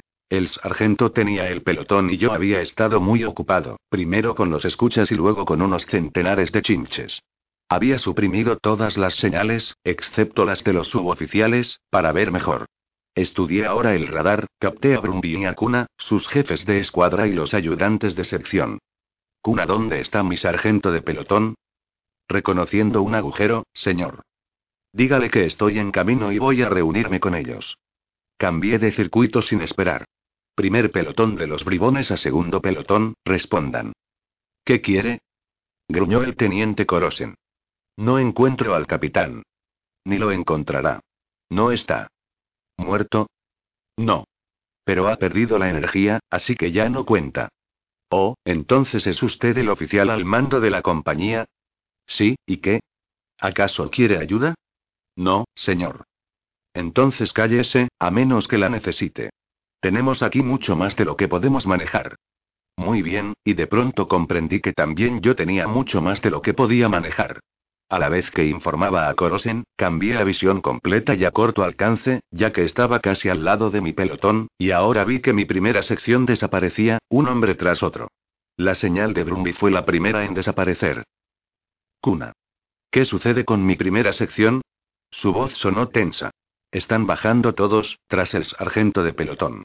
Si hay algo en el libro que sirva para esta situación, no lo conozco. ¿Había actuado Brumby sin órdenes? ¿O se las habían dado sin que yo las oyera? Bueno, el hombre estaba ya bajando por un agujero de las chinches, fuera de la vista y del oído, era el momento para andar con legalismos. Ya hablaríamos de todo eso mañana. Si alguno de nosotros tenía un mañana, muy bien, dije. Regreso ahora. Infieme. Mi último salto me llevó entre ellos. Vi una chinche a mi derecha y le di antes de bajar. Esta no era un obrero. Había estado disparando mientras movía. He perdido tres hombres, contestó Kuna entrecortadamente. No sé cuántos habrá perdido Brumby. Estallaron por tres lugares a la vez. Ahí es donde tuvimos las bajas. Pero estamos diezmándolos, una tremenda onda expansiva me alcanzó justo cuando saltaba de nuevo, desviándome en el aire. 3 minutos 37 segundos, o sea 50 kilómetros. ¿Serían los zapadores que hacían estallar los agujeros? Primeras secciones. Prepárense para otra onda expansiva. Y aterricé torpemente casi sobre un grupo de tres o cuatro chinches. No estaban muertas, pero tampoco luchaban. Solo se retorcían. Les lancé una granada y salté de nuevo. Atizadles ahora. Grité. Están casi fuera de combate. Y cuidado con esa, siguiente. La segunda explosión resonó cuando lo estaba diciendo. No fue tan violenta. Cuna. Recoja a su sección. Que todos ataquen a paso ligero. La recogida fue lenta y desordenada. Faltaban demasiados hombres, como comprobé en el radar. Pero el ataque fue preciso y rápido. Yo disparaba en el borde y cacé a media docena de chinches. La última se mostró activa de pronto, justo antes de que la quemara. ¿Por qué les afectaban los golpes más que a nosotros? ¿Porque no llevaban armadura? ¿O era su cerebro chinche, allá abajo, en algún punto, el que estaba afectado? La recogida general totalizó 19 hombres efectivos, más dos muertos, dos heridos y tres fuera de acción por fallo del traje. A dos de estos últimos les estaba reparando Navarre el traje, recogiendo unidades de energía de los muertos y heridos. El tercero era imposible de arreglar, por tener dañada la radio y el radar, de modo que Navarre le encargó que cuidara a los heridos, lo más próximo a una recogida que podíamos hacer hasta que fuéramos relevados. Mientras tanto, yo estaba inspeccionando, con el sargento Cuna, los tres puntos por donde habían salido las chinches de su hábitat inferior. La comparación con el mapa subterráneo demostraba, como cualquiera podía haber adivinado, que habían hecho nuevos agujeros en los puntos donde sus túneles estaban más próximos a la superficie. Un agujero estaba ya cerrado. Era un montón de rocas sueltas. El segundo no mostraba actividad alguna de chinches.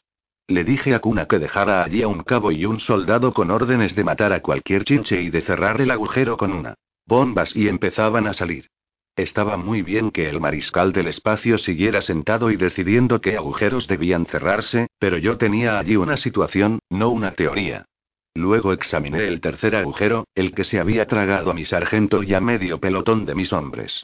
Había un corredor a seis metros de la superficie, y las chinches se habían limitado a retirar el tejado a lo largo de unos 15 metros. ¿A dónde había ido a parar esa roca? Y si eso fue lo que originó el ruido de tocino frito mientras lo hacían, no lo sabía. El tejado de roca había desaparecido, y los lados del agujero estaban inclinados y acanalados. El mapa mostraba lo que debía haber sucedido. Los otros dos agujeros provenían de pequeños túneles laterales, pero este era parte de su laberinto principal, de modo que los otros dos habían sido movimientos de diversión, y el ataque principal había surgido de aquí. ¿Acaso aquellas chinches eran capaces de ver a través de la roca sólida? No había nada a la vista en el agujero, ni chinche ni humano. Kuna me indicó la dirección por donde se había adentrado la segunda sección. Ya habían pasado siete minutos y cuarenta segundos desde que el sargento se introdujera por el agujero, y algo más de siete desde que le siguiera Brumby. Miré hacia la oscuridad, tragué saliva y se me revolvió el estómago. Sargento, tome el mando de su sección, dije, tratando de que mi voz sonara despreocupada. Si necesita ayuda, llame al teniente Corosen. ¿Órdenes, señor? Ninguna. A menos que vengan de arriba. Voy a bajar y a buscar a la segunda sección, y tal vez quede fuera de contacto por algún tiempo. Luego me lancé a toda prisa al agujero porque ya me fallaban los nervios. A mis espaldas oí. Sección. Primera escuadra. Segunda escuadra. Tercera escuadra. Por escuadras, síganme. Y Kuna saltó al agujero también. Así no me sentí tan solo. Hice que Kuna dejara dos hombres en la boca para cubrir la retaguardia, uno en el suelo del túnel y el otro a nivel de la superficie.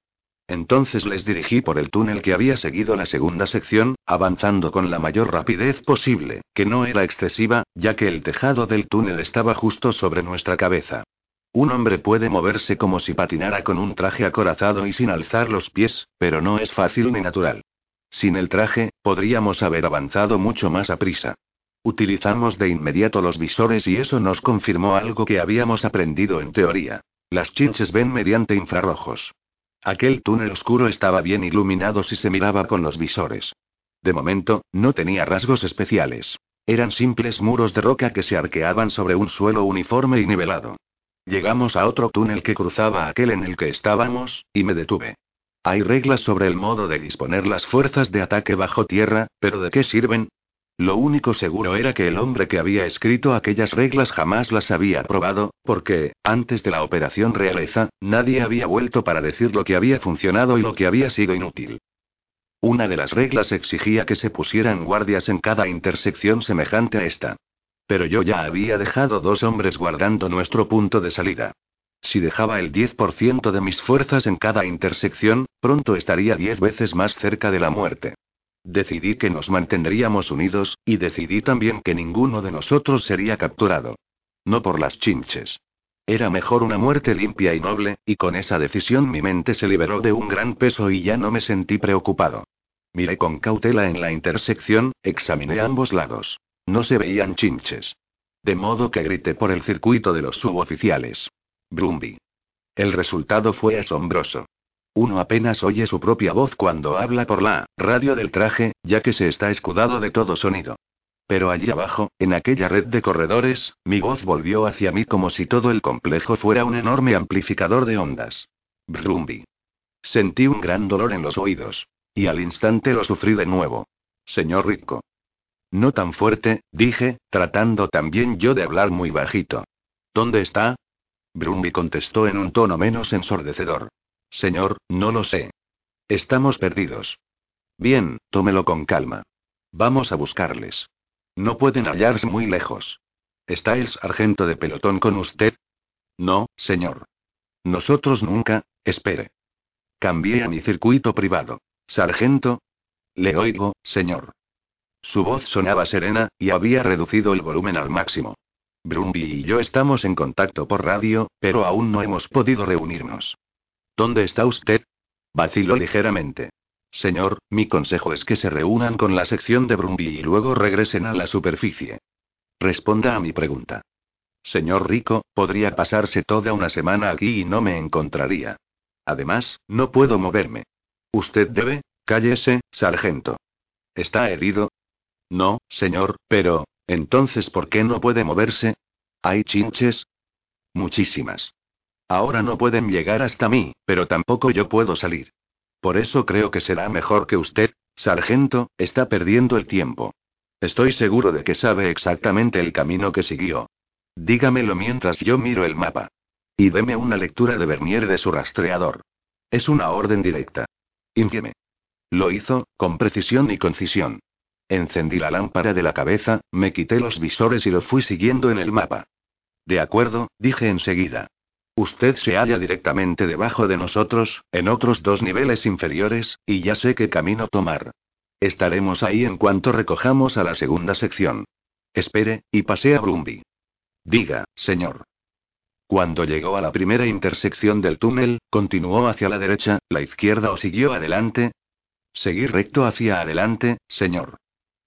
De acuerdo. Cuna, tráigalos a todos.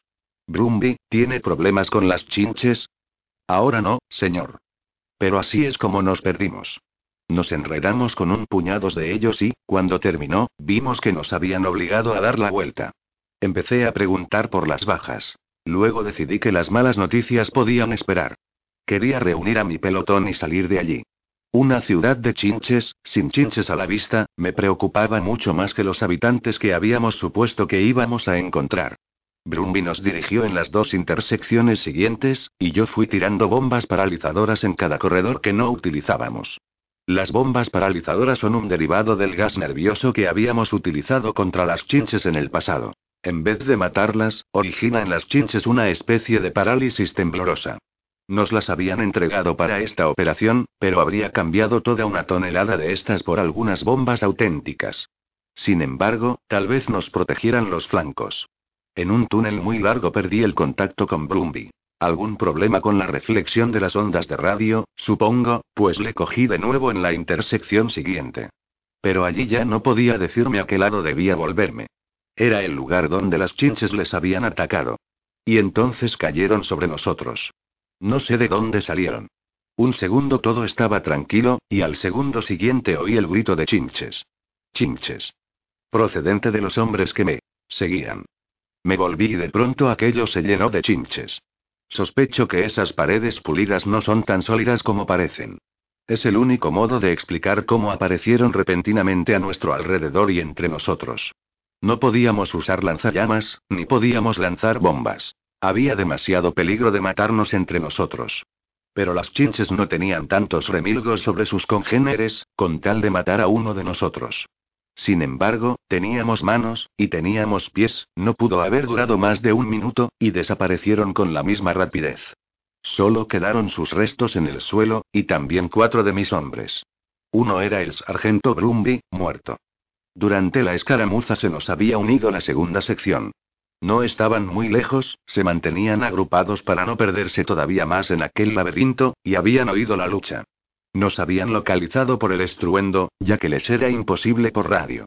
Kuna y yo nos aseguramos de que los caídos estaban realmente muertos y, entonces consolidamos las dos secciones en una de cuatro escuadras y seguimos bajando, hasta hallar a las chinches que habían tenido sitiado a nuestro sargento de pelotón. La lucha no fue tal, porque él ya me había avisado de lo que podía esperar. Había capturado a una chinche cerebro y estaba utilizando su hinchado cuerpo como escudo. Él no podía salir, pero tampoco ellos podían atacarle sin suicidarse, literalmente, al matar a su propio cerebro. Como no teníamos esa desventaja, los atacamos por detrás. Estaba yo mirando aquella cosa horrible que él retenía, y me sentía satisfecho a pesar de nuestras pérdidas, cuando de pronto oí muy cerca el ruido de tocino frito. Un gran trozo del techo cayó sobre mí, y la operación realeza terminó para Johnny Rico. Me desperté en la cama y pensé que estaba de vuelta en la eco y que había tenido una pesadilla espantosa acerca de las chinches. Pero no estaba en la escuela de candidatos a oficiales, sino en una enfermería temporal de la nave Transporte Argone, y realmente había tenido un pelotón a mi cargo durante casi 12 horas. Ahora ya no era sino un paciente más que padecía envenenamiento de óxido nitroso y exposición excesiva a la radiación por haber estado sin el traje acorazado durante más de una hora antes de que me retiraran, más unas costillas rotas y el golpe en la cabeza que me dejara fuera de acción. Pasó mucho tiempo antes de que me enterara de todo lo referente a la operación realeza, aunque algunos detalles jamás los sabré. ¿Por qué Brumby se metió en el agujero con su sección, por ejemplo? Brumby está muerto, y Naidi murió también después de él, y lo que de verdad me alegra es que ambos consiguieran sus sardinetas y las llevarán aquel día en el planeta P cuando nada salió según el plan. Lo que sí llegué a saber eventualmente fue por qué mi sargento de pelotón decidió bajar a aquella ciudad de las chinches. Había sido mi informe al capitán Blackstone, cuando le dije que aquella salida espectacular no había sido más que un movimiento de diversión. Obreros enviados a la muerte. Cuando los auténticos guerreros chinches surgieron donde él estaba, el sargento decidió, correctamente, y minutos antes de que el alto mando llegara a la misma conclusión, que las chinches estaban actuando a la desesperada, o no utilizarían a sus obreros simplemente para que recibieran nuestros disparos. Vio que el contraataque dirigido desde la ciudad de las chinches no tenía fuerza suficiente, y decidió que el enemigo carecía ahora de reservas. Entonces pensó que, en ese preciso momento, un hombre que actuara solo quizá tuviera la oportunidad de efectuar una incursión, hallar a la realeza y capturarla. Recuerden. Ese era el propósito de la operación. Teníamos abundancia de fuerzas para esterilizar sencillamente el planeta P, pero nuestro objetivo era capturar las castas de la realeza y, aprender a introducirnos en su ciudad. De modo que él lo intentó, aprovechó ese momento, y triunfó en ambas cosas. Lo cual supuso la mención de misión cumplida para el primer pelotón de los bribones. No eran muchos los otros pelotones, entre varios centenares de ellos, que podían decir lo mismo. No se capturaron reinas, las chinches las mataron primero, y solo seis cerebros. Ninguno de los seis fueron intercambiados, porque no vivieron lo suficiente. Pero los chicos del Departamento de Guerra Psicológica consiguieron especímenes vivos, de modo que supongo que la operación realeza sí fue un éxito. Mi sargento de pelotón recibió un ascenso por mérito de campaña. A mí no me ofrecieron uno, ni yo lo habría aceptado, pero no me sorprendió saber que él sí había sido ascendido. El capitán Blackie me había dicho que yo tenía al mejor sargento de la flota, y jamás tuve duda de que su opinión fuera correcta. Había conocido antes a mi sargento de pelotón. No creo que ningún otro bribón lo supiera. No por mí, y desde luego no por él. Dudo que el mismo Blackie lo supiera. Pero yo había conocido a mi sargento de pelotón desde mi primer día como recluta. Se llama Xim. Mi papel en la operación realeza no me pareció un gran éxito. Estuve en el Argone más de un mes, primero como paciente, luego como baja de reemplazo, antes de que se decidieran a dejarme, con algunos otros, en santuario. Eso me dio demasiado tiempo para pensar, sobre todo en las bajas, y en lo mal que yo había actuado durante mi breve periodo en el terreno como jefe de pelotón. Sabía que no lo había mantenido todo en orden al modo en que el teniente solía hacerlo. Ni siquiera me las había arreglado para que me hirieran luchando. Había permitido que me cayera encima un trozo de roca. En cuanto a las bajas, no sabía cuántas eran, pero sí que, cuando yo cerré filas, solo quedaban cuatro escuadras, y yo había empezado con seis. Ignoraba cuántas más podía haber habido antes de que Zim lo sacara a la superficie, antes de que los bribones fueran relevados o recogidos. Ni siquiera sabía si el capitán Blackstone seguía vivo, en realidad sí lo estaba. Se había hecho cargo del mando en el momento en que yo me metía bajo tierra, y no tenía idea del procedimiento a seguir si un candidato a oficial estaba vivo y su examinador muerto. Pero estaba convencido de que el formulario 31 volvería a hacer de mí, con toda seguridad, un sargento. Realmente, ya no me parecía importante que el libro de matemáticas se hubiera quedado en otra nave. Sin embargo, cuando me permitieron levantarme de la cama la primera semana que estuve en el Argone, y después de andar meditabundo y tristón todo un día, pedí, prestados unos libros a uno de los oficiales y me puse a trabajar. Las matemáticas suponen un trabajo duro y que ocupa la mente, y no viene mal aprender todo lo posible al respecto, sea cual fuere el rango que uno tenga. Todas las cosas importantes se basan en las matemáticas. Cuando al fin me presenté en la ECO y devolví mis insignias, me enteré de que era un cadete de nuevo, y no un sargento. Supongo que Blackie me concedió el beneficio de la duda. Mi compañero de cuarto, Ángel, estaba en nuestra habitación con los pies sobre la mesa y ante ellos un paquete. Mis libros de matemáticas. Me miró y pareció sorprendido. ¿Eh, John? Creíamos que se te habían cargado. A mí. Las chinches no me quieren tanto. ¿Cuándo te vas? Vaya, ya he salido de aquí. Protestó Ángel. Me fui un día después que tú, hice tres bajadas y regresé hace una semana. ¿Qué te retrasó tanto? Volví por el camino más largo. Estuve un mes como pasajero. Algunos tienen suerte. ¿Qué bajadas hiciste? Ninguna, admití. Sonrió. Algunos tienen suerte de veras. Quizás Ángel tuviera razón, porque finalmente me gradué. Pero él tuvo parte del mérito, por su paciencia al darme clases.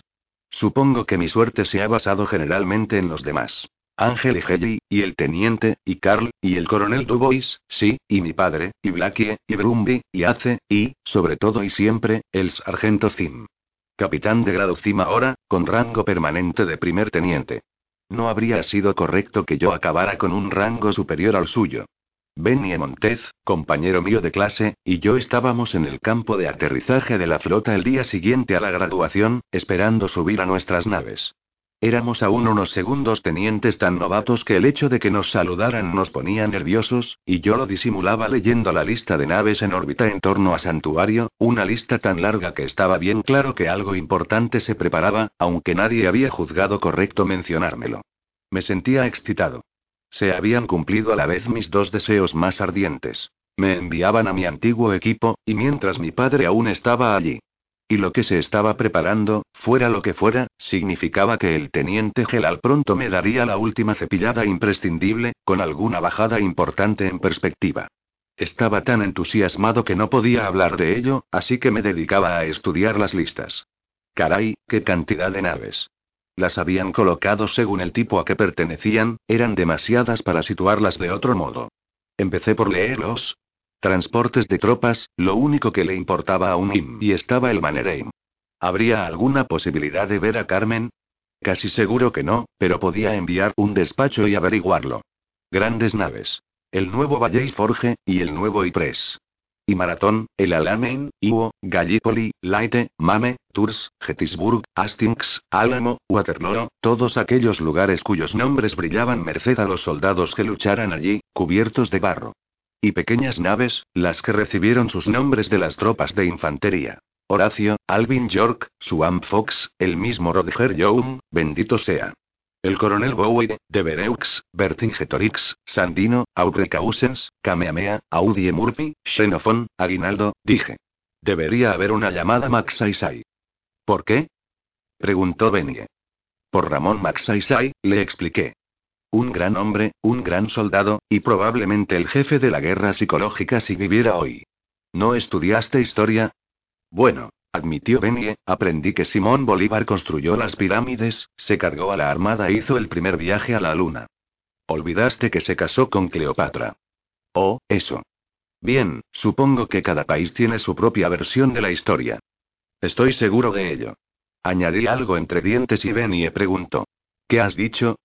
Lo siento, Benie, no es más que un antiguo refrán, en mi propio idioma. Supongo que podría traducirse, más o menos, por el hogar está donde está tu corazón. ¿Pero qué idioma es ese? Tágalo. Mi lengua nativa. ¿No hablan inglés estándar en tu tierra? Por supuesto que sí. Para los negocios, la escuela y cosas así. Solo en casa hablamos un poco nuestra lengua. Por tradición, ya sabes. Sí, lo sé. Los míos hablan en español por idéntica razón. ¿Pero dónde? En el altavoz empezó a sonarme a Doulan, y Benny me lanzó una amplia sonrisa. Tengo una cita con una nave. Cuídate, amigo. Ya nos veremos. Cuidado con las chinches. Me volví y continué leyendo nombres de las naves. Palmaleter.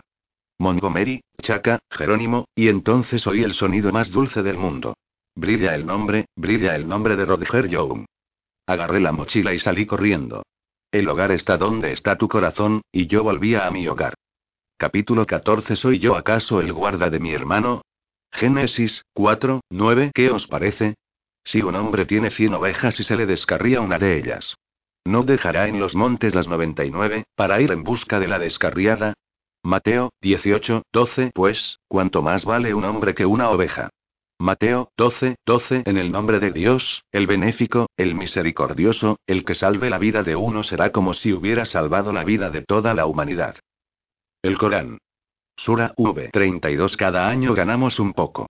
Hay que mantener el sentido de la proporción. La hora, señor. Mi oficial más joven bajo instrucción, candidato o tercer teniente Bear Pau, garra de oso, estaba justo ante mi puerta. Tenía un aspecto terriblemente joven, y era casi tan inocente como cualquiera de sus antepasados, los cazadores de cabelleras. De acuerdo, Jimie. Yo ya llevaba el traje acorazado. Ambos nos fuimos a la sala de bajadas y le dije mientras caminábamos. Una cosa más, Jimie. Pégate a mí pero no te entrometas en mi camino. Pásatelo bien y gasta todas las municiones. Si por casualidad me matan, tú eres el jefe, pero si eres listo, dejarás que tu sargento de pelotón dé las señales. Sí, señor. Cuando entramos, el sargento de pelotón nos puso firmes a todos y me saludó.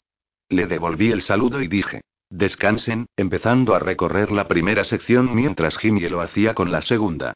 Luego inspeccioné la segunda sección también, comprobándolo todo en cada hombre.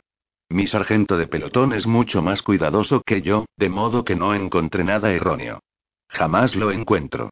Pero, los hombres se siente mejor si el viejo lo examina todo, y además, es mi deber. Luego avancé hasta el centro. Otra caza de chinches, muchachos. Esta es un poco distinta, como sabéis. Puesto que aún retienen prisioneros de los nuestros no podemos utilizar la bomba. No va en Clendatu, de modo que esta vez bajamos, nos quedamos, nos hacemos fuertes y les arrebatamos su posición. No bajará una nave a recogernos. En cambio, nos enviarán más municiones y raciones.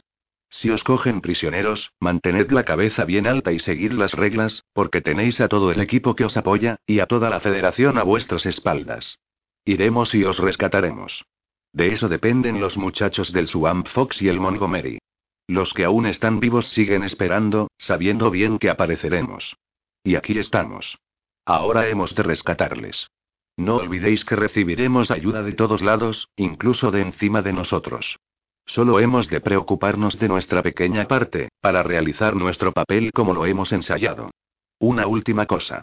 Recibí una carta del capitán Gelal justo antes de que saliéramos.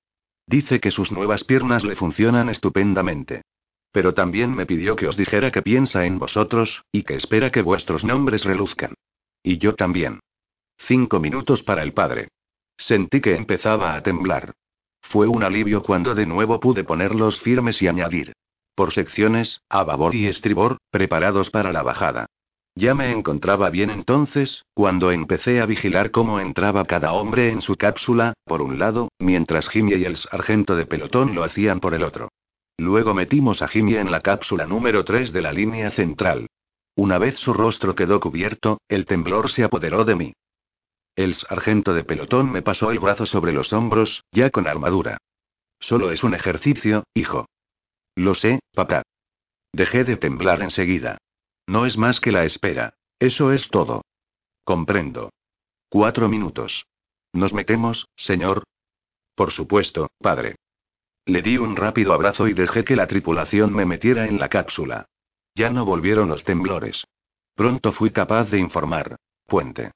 Los rufianes de Rico, dispuestos a bajar. 31 segundos, teniente. Y ella añadió. Buena suerte, muchachos. Esta vez los cogeremos. De acuerdo, capitana. Comprobemos. Un poco de música mientras esperan. Y la puso en marcha. A la gloria eterna de la infantería, Fin del audiolibro. Nota histórica Roger Young, soldado de infantería 148, división de infantería 37, Los Castaños de Indias de Oño, nació en Tiffin, Orio, el 28 de abril de 1918, y murió el 31 de julio de 1943 en la isla Nueva Georgia, del archipiélago de la Salomón, al sur del Pacífico, mientras atacaba y destruía él solo un nido de ametralladoras enemigo.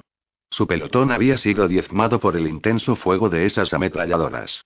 El soldado Young resultó herido por las primeras ráfagas. Se arrastró hacia el fortín, fue herido por segunda vez, pero continuó avanzando, disparando su rifle al hacerlo. Se aproximó al nido de ametralladoras y lo atacó y destruyó con granadas de mano, pero entonces le hirieron por tercera vez y murió. Su acción osada y valerosa en circunstancias de abrumador peligro permitió que sus camaradas escaparan sin más bajas, y se le concedió la medalla del honor a título póstumo.